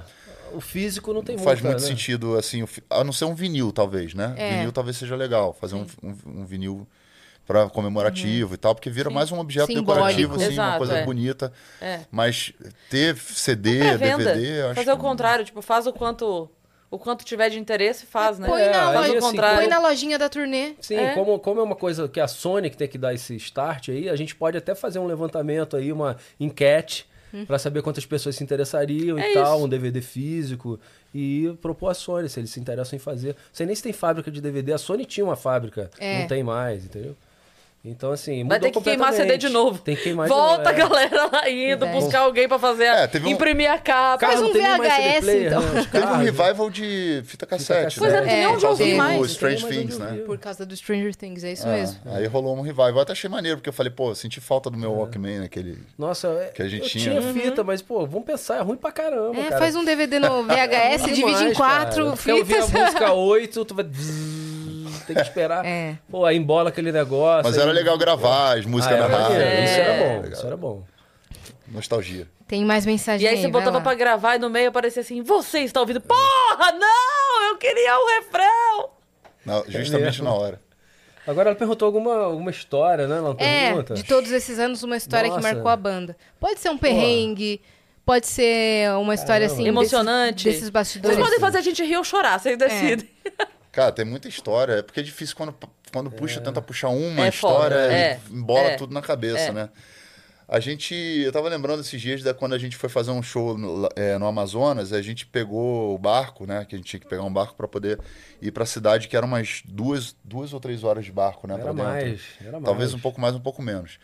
E eu tenho uma dificuldade enorme para dormir, já de muitos anos, então eu trato isso, é, enfim, com médicos e, e nesse In- dia eu tava mesmo. muito cansado, é, tava muito cansado, falei, cara, eu vou eu vou tomar um, um comprimido que eu uso, que é recomendado pelo meu médico, para poder descansar, porque senão minha voz não volta e eu não consigo fazer show.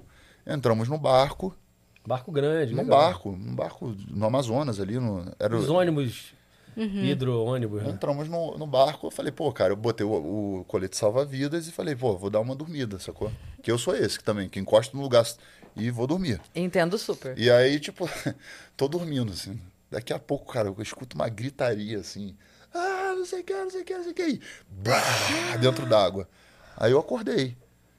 Quando eu vi, cara, tava vindo um barco na contramão. O barco estava na contramão, porque tem mão e contramão na- Aham. nas É igual hidrovias. carro, Aham, né? É igual carro. Tava vindo um, Manter sua direita. um barco gigantesco, assim, tipo, uma, um, muito grande.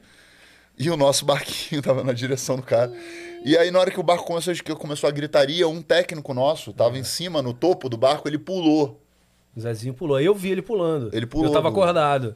Eu só ouvi o Eu barulho tava dele sonado, caindo. ouvindo o som assim, mas eu tava acordado. E eu falei assim, cara, e, e o impacto, né? Do porradão que o barco deu no nosso, no nosso barco. Meio de lado assim. E a gente foi parar na margem. O Você nosso tá barco foi parar na margem. E eu falei, ah, cara, eu vou continuar dormindo. Eu Ah, acordei. Botei meu. meu eu falei, ó, se afundar aí, alguém me acorda. Eu acordei Eu tava assim. tão cansado. Quer dizer, eu acordei, eu levantei, né? Eu levantei assim, saí pegando os coletes, né? Salva-vida, aí bota aí, bota aí, bota aí, pro Fabinho, pra galera, bota, bota, bota. Aí botei, aí vi, vi o cara pulando antes. Eu falei, cara, o que aconteceu? Aí daqui a pouco a gente bate na margem ali. E né? ele pulou num lugar que não dava pra saber o que, que tinha embaixo. Era porque um pode ter qualquer coisa, jacaré. Claro, que enorme. maluco! pode ter um tronco, pode, ter um, Pode. qualquer Pode coisa. ser raso, ele bum no chão. E o cara sabe. deu um salto do segundo andar do nosso barco, tá ligado? Ele E tava esse- no deck em cima, uma Aham, galerinha em cima no aham. deck. Aí ele. E pra subir ele no barco de novo? Como que ele voltou? Passou um- passaram dois garotos numa canoa, porque canoa pra eles é a bicicleta que é Sim, da nossa sim, infância. Esse moleque de 7 anos, outro de 9 e tal, canoinha, aquela canoinha fininha e tal. Pegam ele, botam em cima, ele faz o degrau pra subir. Mas isso ele dentro da água. Eu falei, caraca, mas como é que tu vai subir? Não, eu, eu achei mais insano, na verdade. Mas Porque tava assim, um dia era tipo um maravilhoso, filme, né? um pôr É. do sol maravilhoso, sabe? Ele assim, agora que na eu que consegui o barco dormir, eu vou tava dormir. vindo, o cara se jogou, cara. No meio, e eu, eu fiquei pensando, Porque ele cara, tava de frente, ele viu o barco vindo. Ele viu A antes. galera que tava de costa Titanic não viu. não. Tchau. Entendeu? Mas ele, como ele viu, ele tchum, pulou, Mas eu cara. fiquei pensando, falei, cara, como é que o cara se joga no meio do rio, do- no, no rio do Amazonas, assim, que pode ter qualquer coisa. Podia ter um jacaré lá só esperando ele abrir, Aham, sacou? aham. Nossa, né? E, ou então uma, uma árvore mesmo, quando eu falei, eu falei assim, cara, você, você é maluco, É, cara. Você vê uns troncos. E ele ficou bem. Cobra, gente, não Ele precisa ir longe. Ele- e aí, doideira. agora, nesse final de semana, a gente foi fazer um show num, num- num lugar que tinha. E ele tava com a gente. A gente foi fazer um voo de balão, foi, tipo, super divertido o voo do balão. Mas o pouso foi um pouco conturbado, assim. E, cara, ele O, tava lá com segura- a gente. o- o seguro de vida de vocês deve estar bem feliz, né? É rio, barco, é é balão. Ah, que Ah, bacana. é Vamos radical. esquiar? Zezinho Vamos tava no esquiar? balão com a gente É também. Tec Ele tava no balão, tava com a entendeu? gente ali. Isso. Ele tava com a gente no balão. Porque Aí ele viu um avião vindo e ele se jogou. Não, aí na hora de pousar, porque a gente não sabia que o pouso era radical. Quer dizer, no caso, nesse caso, porque bateu um Com vento emoção. na hora, né? Era com emoção. E aí tava todo mundo dentro do balão, né? Aí depois a gente ficou lembrando, a gente falou, cara, você passa por cada uma, né? A gente bota vocês em cada uma, tipo. Primeiro essa do barco, agora do balão, tipo assim, então cada um teve, tinha- já teve de, de avião também, que a gente também foi, já foi pegar avião, entramos todo mundo no avião, tava o piloto com uma cara pálida, assim, tipo, muito pálido. Aí, ah, tá tudo bem, cara, vamos lá, tá, dá pra decolar de boa? Não, dá pra decolar, então beleza. Aí o cara, um avião pequeno, né? Aí o cara deu a volta, aí quando ele foi indo, lembra quando a gente tava indo pra, Pra uma dessas cidades também no Amazonas. Aí quando ele. ele Mas era avião, era tipo particular ou era daquele? Era particular. Aviões mesmo É, de. Era de- particular. Não, era, era um avião fretado, né? Aqueles digamos Tá, 20 tá. lugares, É. assim. Aquela, a, a hélice de helicóptero do lado de- da, gente. assim, É, do é, avião. é, mas era seguro, super seguro, assim. Mas só que tinha que decolar com um tempo bom. Uhum. E, o, e o tempo não estava bom. É, Acho que é em Amundá que a gente ia fazer show, né? Foi esse, né? É um Aí desses, o é. Cara, tipo, fez o- a volta. Só que teve um cara do- da nossa equipe que tomou um remédio pra dormir, mas aí não era o tipo que eu tomo, tá ligado? Que eu- ele tomou o remédio mesmo, assim. E aí, o tipo, o cara entrou dentro do avião e apagou. E a gente tentou decolar a primeira vez, não foi, na segunda vez não foi, na terceira o universo me chamou e falou, ó, amigo, ali. Aí a gente sai desceu, dessa a gente porra, tá desceu. ligado? Porque tu não vai, vocês não vão conseguir, não vão conseguir decolar. Chegou a indo- sair do chão? Ele, e vo- sa- ele, se- ele foi e voltou. Ele falou, cara, não dá, vamos esperar mais um pouco. Aí, porque era um show que a gente já tinha que fazer na- durante a tarde. A então a gente tinha que ir. Né? De qualquer jeito. Quer dizer, de qualquer Mas jeito. não nesse avião. Aham. E aí acabou que a Não gente. com aquelas condições. É, né? não É. chegando não adianta acabou sair, que né? a gente não foi, né? Aí, tipo, o cara ficou apagado, tiveram que carregar o cara. o- não tinha hotel, não tinha nada, teve que rever toda a nossa logística e o cara igual um morto muito louco, assim. apagado, porque ele tinha medo de avião, então ele tomou remédio e apagou. Apagou. É. E E ele assim, já chegamos, já chegamos. E a gente descobriu que, assim, o pouso nessas pistas menores, no Amazonas, em locais mais assim, o pouso até vai. Você desceu ali, pô, a pista é menos. Ah, beleza. O problema é a decolagem no dia seguinte, a gente indo embora. Porque você vê aquelas. Quer dizer, o problema. Você vê aquela, né, 20 pessoas ali, 15 pessoas, equipamento, todo mundo ali, a gente sentado num calor danado, todo mundo sem camisa, já maior calor, não sei o que, aí o cara vai, tum, e aquelas árvores assim de Aham. Nossa, 30 muito grande, metros cara. lá na frente, lá na Aham. frente, né? Aí o cara vai. E até a árvore os- na frente. E a árvore vai chegando. ah, Aham. E o cara. meu, tem que ir. É. Não tem segunda chance. É. Caramba. Aí eu que a gente fica, escala uma "Putz, vez, foi, nem era vambora." avião pequeno. Foi. Mas é assustador. É. Porque você vai vendo. E olhando de cima, é um verde. É um verde tão, tão denso, grande né? que parece grama olhando é um de cima. verde super denso. E aí você vai, você fala assim, "Ei, eita, eita, é árvore pra caralho, é muita árvore. Perto é das cidades você já vê aqueles clarões na mata, né? Esses desmatamentos, essas coisas assim. É. Mas pelo trajeto é aquele verde denso. Mas né? é muito bonito ali. E de ó. repente uma pista a gente tum, desce. Mas vocês passaram um perrengue em transporte, hein?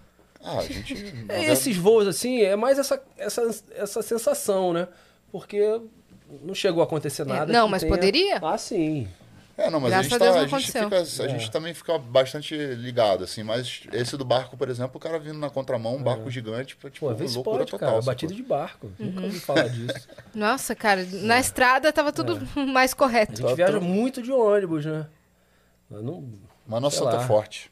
É isso. Agora é aquilo, tem que tomar cuidado. Usa o cinto dormindo lá no ônibus. É. Eu não dou mole, a gente sim. não dá mole.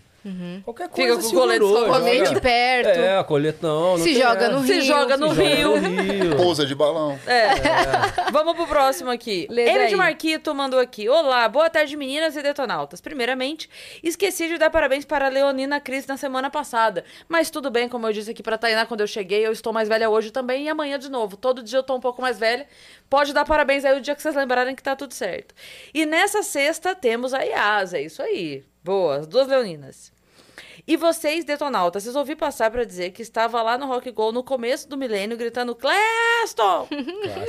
Vim aqui desejar tudo de bom nesses 20 anos e que vocês fizeram parte de muitas das minhas tardes entre colégio e início de Faculdade. faculdade. Boa. Boa. Valeu, Marquinhos. Ó, escuta música nova, hein? Aposta. Já tá rodando aí nos streams, tem no canal do YouTube. Espero que ela faça parte da sua trilha também. Sinto Boa. uma falta do Rock Go, cara. É uma parada que eu adorava, que a gente adorava Se jogar. amarrava. Era uma oportunidade também de ter o contato com os outros amigos de outras bandas e tudo. Sinto Tudo da muita falta. MTV, né? É. Muita Conectava falta do- demais todo, toda a cena, Era né? muito divertido o Rock Go. A gente às vezes esperava o ano todo só pra poder jogar o Rock Go. Que a galera vem de turnê, né? A galera vinha de turnê e tinha que jogar segunda de manhã. É. Então a galera já no Os cara- camarim ainda, todo mundo meio. Quem de vocês que joga melhor? Pode falar a verdade. Ah, Tico joga bem. Eu acho que o melhor era o Claston, Não, o né? Claston era o clássico do Rock É, né? agarrava e jogava com o pé também na linha, então ele O se o destacou. Se Rock destacou. O pessoal tava perguntando no chat, não sei se é uma pergunta válida, se vocês têm contato com o Cleston ainda. Cara, a gente tem contato assim. O Claston, o que aconteceu? Durante a pandemia, muitas coisas passaram pela cabeça de todas as pessoas. Eu, pelo menos, fiz muitas reflexões importantes Sem durante a dúvida. pandemia. É, eu não acredito que as pessoas saíram melhores do que antes. Não acredito mesmo. Acho que tá a mesma coisa. assim. A estupidez, ela é uma coisa inerente do ser humano, mesmo quando se passa por um período tão grave quanto nós passamos durante a pandemia. Mas para quem teve a oportunidade de fazer uma reflexão, eu acho que muita gente se propôs a fazer isso, eu fiz, acho que a banda, nós como banda, Sim, como artistas, fizemos. O Cleston ele encontrou um campo espiritual, uma, uma parte espiritual da vida dele que talvez tenha falado muito alto nesse momento. E ele optou, decidiu em sair da, do, do Detonautas por, por conta dele mesmo, por uma escolha dele. Ele chegou e falou, galera, não, não me sinto mais parte, não me sinto mais conectado, estou conectado numa outra, numa outra energia, numa outra vibração. É, quero, 20 anos. quero Ele tá desde 2000. Sim. Ok. Quero, quero viver essa experiência com essa com essa nova etapa da minha vida e tudo mais. A gente conversou muito com ele, falou, Cleston, pensa bem, dá para fazer as duas coisas. Entende? De repente você está passando por um momento agora que é muito intenso mesmo de pandemia, etc. Mas daqui a pouco as coisas vão se arrefecer, é, a situação. Pensa bem, não, eu tô de- determinado, tô decidido. Então ele optou por seguir uma, uma vida mais ligada, voltada para as questões espirituais mesmo, assim. Né? E que é super legítimo e que a gente super respeita. Eu sinto muita falta do Cleston, porque o Cleston era uma. A gente falava que o Cleston era uma entidade. Né? Que O mesmo se velho, algum né, dia ele de não, não tivesse querendo fazer mais nada, que ele fosse ficar só, tipo. Que a gente ficava brincando que ele tocava percussão, era um percussionista muito importante, mas eu- a parte dele como DJ e tal, a gente ficava brincando né, com ele de, de apertar os botões e tal. Falava, não precisa fazer nada, não, fica ali só aperta o botão e já foi, não tem, tem problema nenhum. Você senta lá no palco, acende seu cachimbo e fica ali, tipo, tipo um preto velho mesmo ali, assim, sacou? Tipo, no meio da gente, abençoando a gente no meio do lugar. Mas eu acho que, na verdade, ele encontrou um caminho espiritual, aí falando da parte séria da história, que, que tomou tempo dele, tomou conta do tempo dele sim. e ele tá vivendo essa, essa etapa da vida dele. Então, quando tem oportunidade, foi eu- honesto, eu, né? mando uma Claro, mensagem para ele, de vez em quando, ele responde. Mas ele deu uma afastadinha, também, talvez até porque tá se dedicando muito a essa questão. É. Então a gente não tem tido muito contato. Mas é uma figura muito importante na nossa história, um ser humano incrível, assim, uma pessoa por quem eu, eu conheci ele antes, antes dele entrar no Detonautas, né? Tipo, o Cleston é o único integrante que não veio pela internet, veio porque eu convidei ele para fazer parte. E, e ele é uma figura muito, muito bacana, assim, todo mundo gosta dele, ele é um cara que você sente o espírito dele quando ele vai, ele... Aquelas pessoas que quando entra num lugar deixa todo mundo rindo e divertido Sim, uma tudo. energia. Mas é isso, ele tá seguindo o caminho dele. Boa. A gente tá seguindo o nosso aqui, que Boa. também tá de Talvez se cruze novamente o caminho daqui a Não, pouco. se cruzar também, a gente vai estar super... Eu, eu, eu já contei isso aqui no Vênus, mas eu vou contar porque pra vocês. É, a gente falou disso com o Paulo Miklos quando, ele veio, quando ele veio, e ele falou assim que todo mundo pergunta pra ele sobre isso. Vocês se encontram? Mas vocês se encontram? Vocês se encontram? E aí ele tava falando disso, e aí eu falei pra ele, ele adorou. Ele falou, vou usar essa agora. Eu falei, cara, é muito doido isso, porque isso só acontece com artista, né? Ninguém trabalha 30 anos numa empresa, e quando eu saio, a pessoa vai falar, você ainda encontra os? Falou, não, cara, eu me aposentei. Eu tô vivendo a minha vida, me deixa em paz. Ele vai lá no escritório? Você vai lá no escritório visitar a galera, tomar um cafezinho, imprimir umas coisas? Não, né? Não, eles acham que a gente tá o tempo todo junto também, né? Ah, pô, mas você não tá. O Tico tá aí contigo? É, tá Não, aqui, ó. Cara. Não, gente, todo Cadê show o Fabinho? que eu Chama o Fabinho aí. Não, cara, não tô com o Fabinho, Eu tô não. em Chimboquinha É, do Oeste. é, é. eu chego lá, cadê a Yasa? Eu falo, gente, eu não sei, cadê a Yasa? Não, um dia eu vou aparecer, velho. E aí Em eu algum vou, eu vou show. surpreender. Vão em todos, um dia ela aparece. E eu vou surpreender. E eu vou só Isso. esperar alguém falar, cadê Yas? Eu vou brotar. Cadê? Não, já tive É. que fazer, mandar vídeo da pessoa pra ela, ela É. respondeu o vídeo. Não, levaram um presente pra mim e pra É? ela, e ela traz o presente. Não, já é vou começar a cobrar, Sedex, Cris Paiva. É. É, porque toda hora, leva pra Yas, leva. É, é. Não, eu, eu vou com uma mochila, volto com uma mala, todo show. É verdade. Porque os presentes e ela chega aqui com vários. Muito obrigada, galera. Continue mandando, tá? A caixa Não postal é problema. aqui, ó. Azar É dela que despacha a mala. Depois a gente faz as contas. Muito bom. O Rodrigo Toledo mandou aqui, ó. Fala, meninas, tudo bem? Sou muito fã do Vênus e Detonautas é foda. Dei meu primeiro mesh em um show do Detonautas. Tico e Renato são gênios. Tico é um dos caras mais humildes que conheci. Convivi com ele durante um período bem próximo e posso afirmar que ele é um cara espetacular.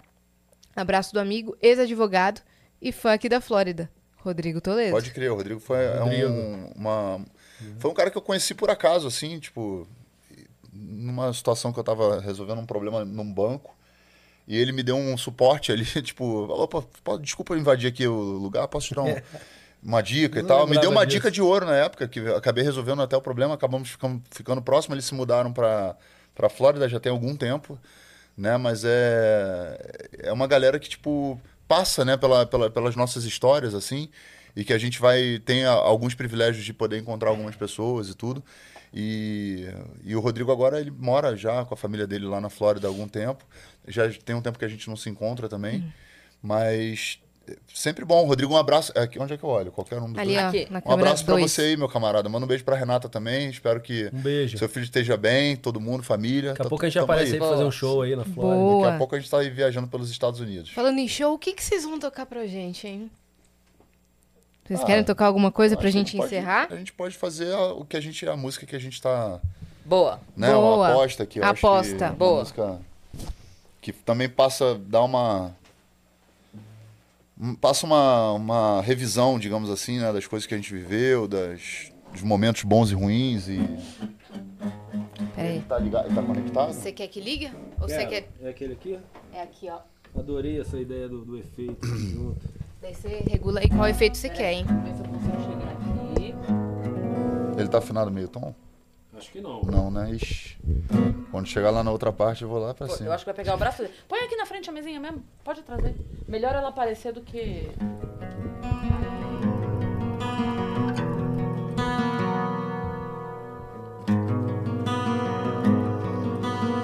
Primeira vez que a gente toca num, num- que não seja num show, né?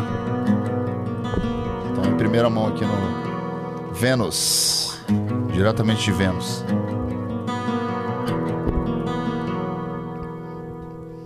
Quanto custa o meu sossego, dormir em paz e ter em mente que o passado ficou pra trás. Bater de frente com o sistema do mundo cão, me libertar das amarras dessa escravidão. Olhar nos olhos no espelho e ver alguém melhor e batalhar o meu espaço com o meu suor. Valorizar minha família e os amigos que eu tenho e me afastar de tudo aquilo que não me faz bem. Não me faz bem não me faz bem, não me faz bem. Eu tô na contramão do mundo. Tô apostando no amor.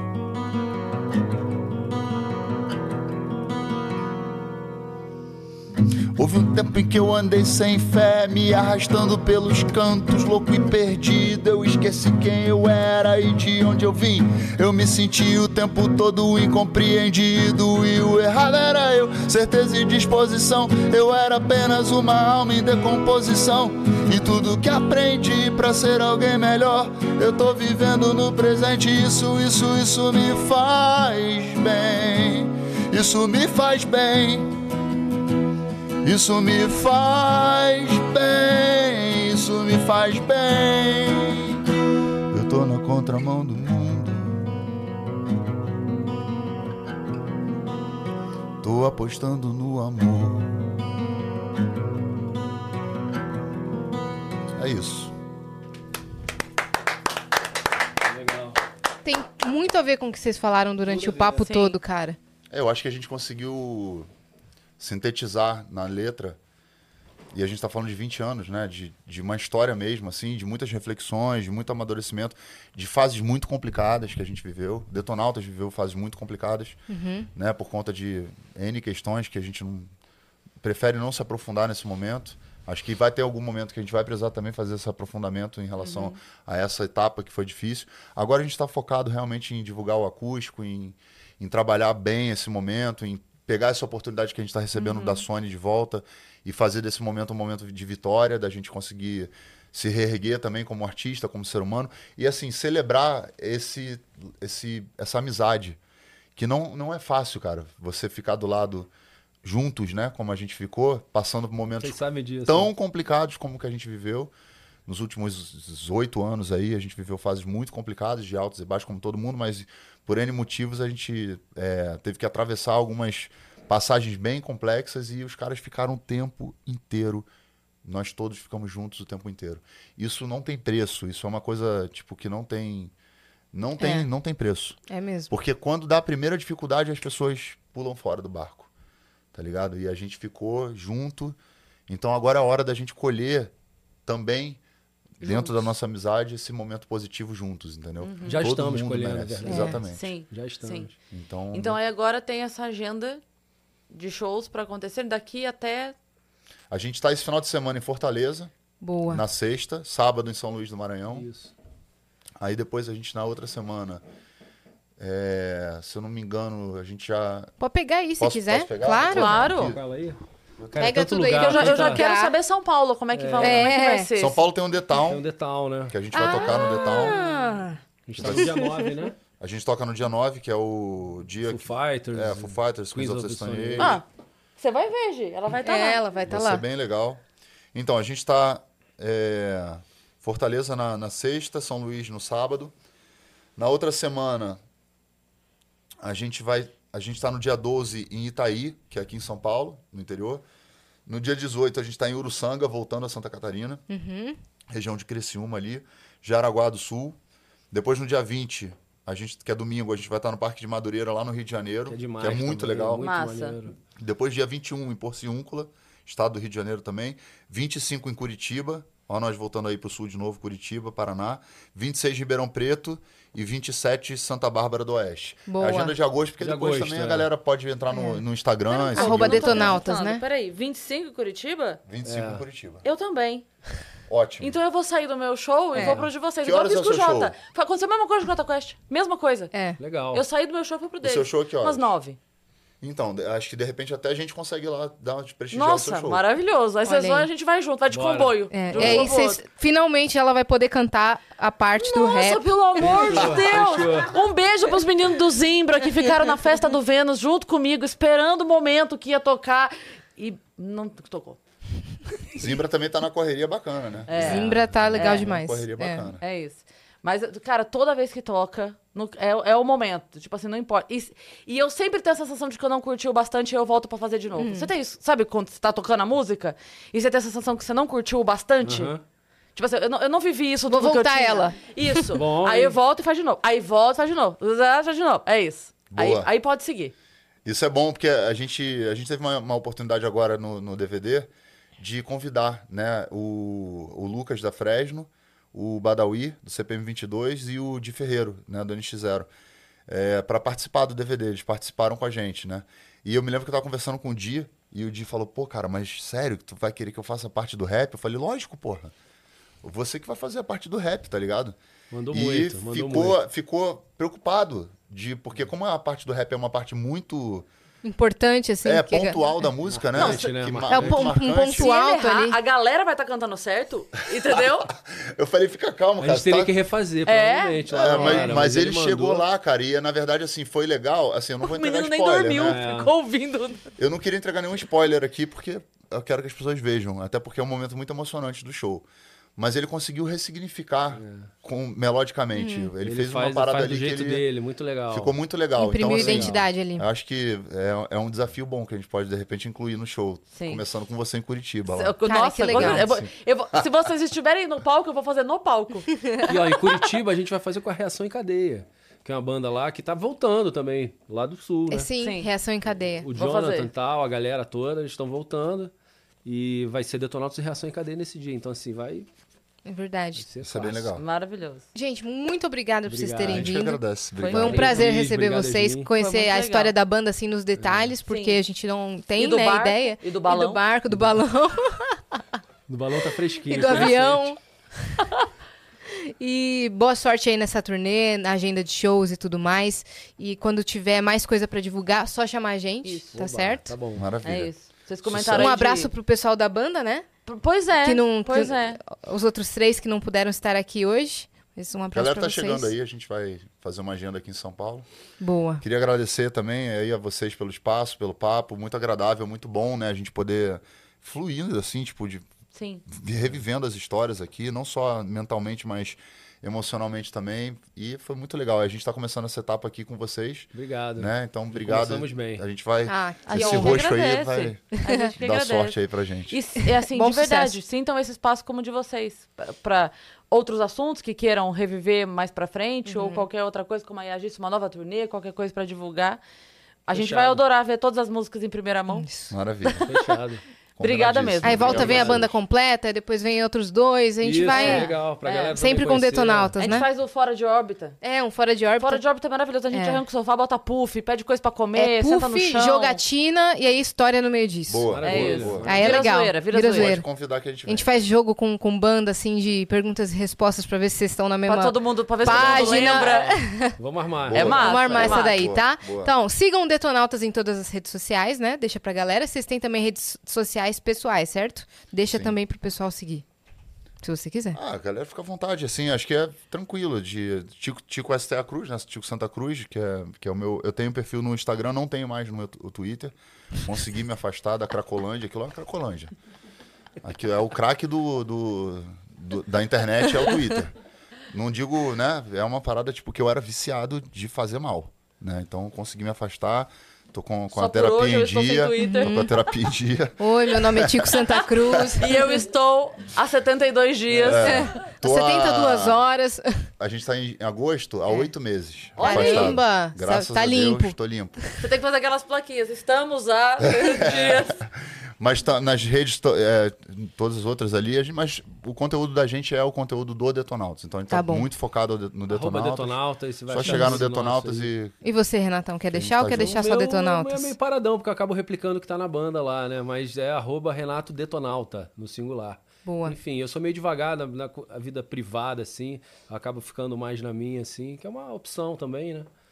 E foco muito no conteúdo da banda, assim. Então, Boa. todos são bem-vindos e bem-vindas. Boa. E vocês que ficaram até aqui também se inscrevam no canal do Vênus, que a gente tem uma agenda cheia pra essa semana, muito legal. Sigam a gente também nas redes sociais, arroba o Vênus Podcast, pra não perder nenhuma novidade. E esse semestre a gente tem muitas. E segue a gente também nas nossas redes pessoais sensuais. Cris Paiva com dois S e Azeacine. Segue a gente lá. Um beijo. E até amanhã.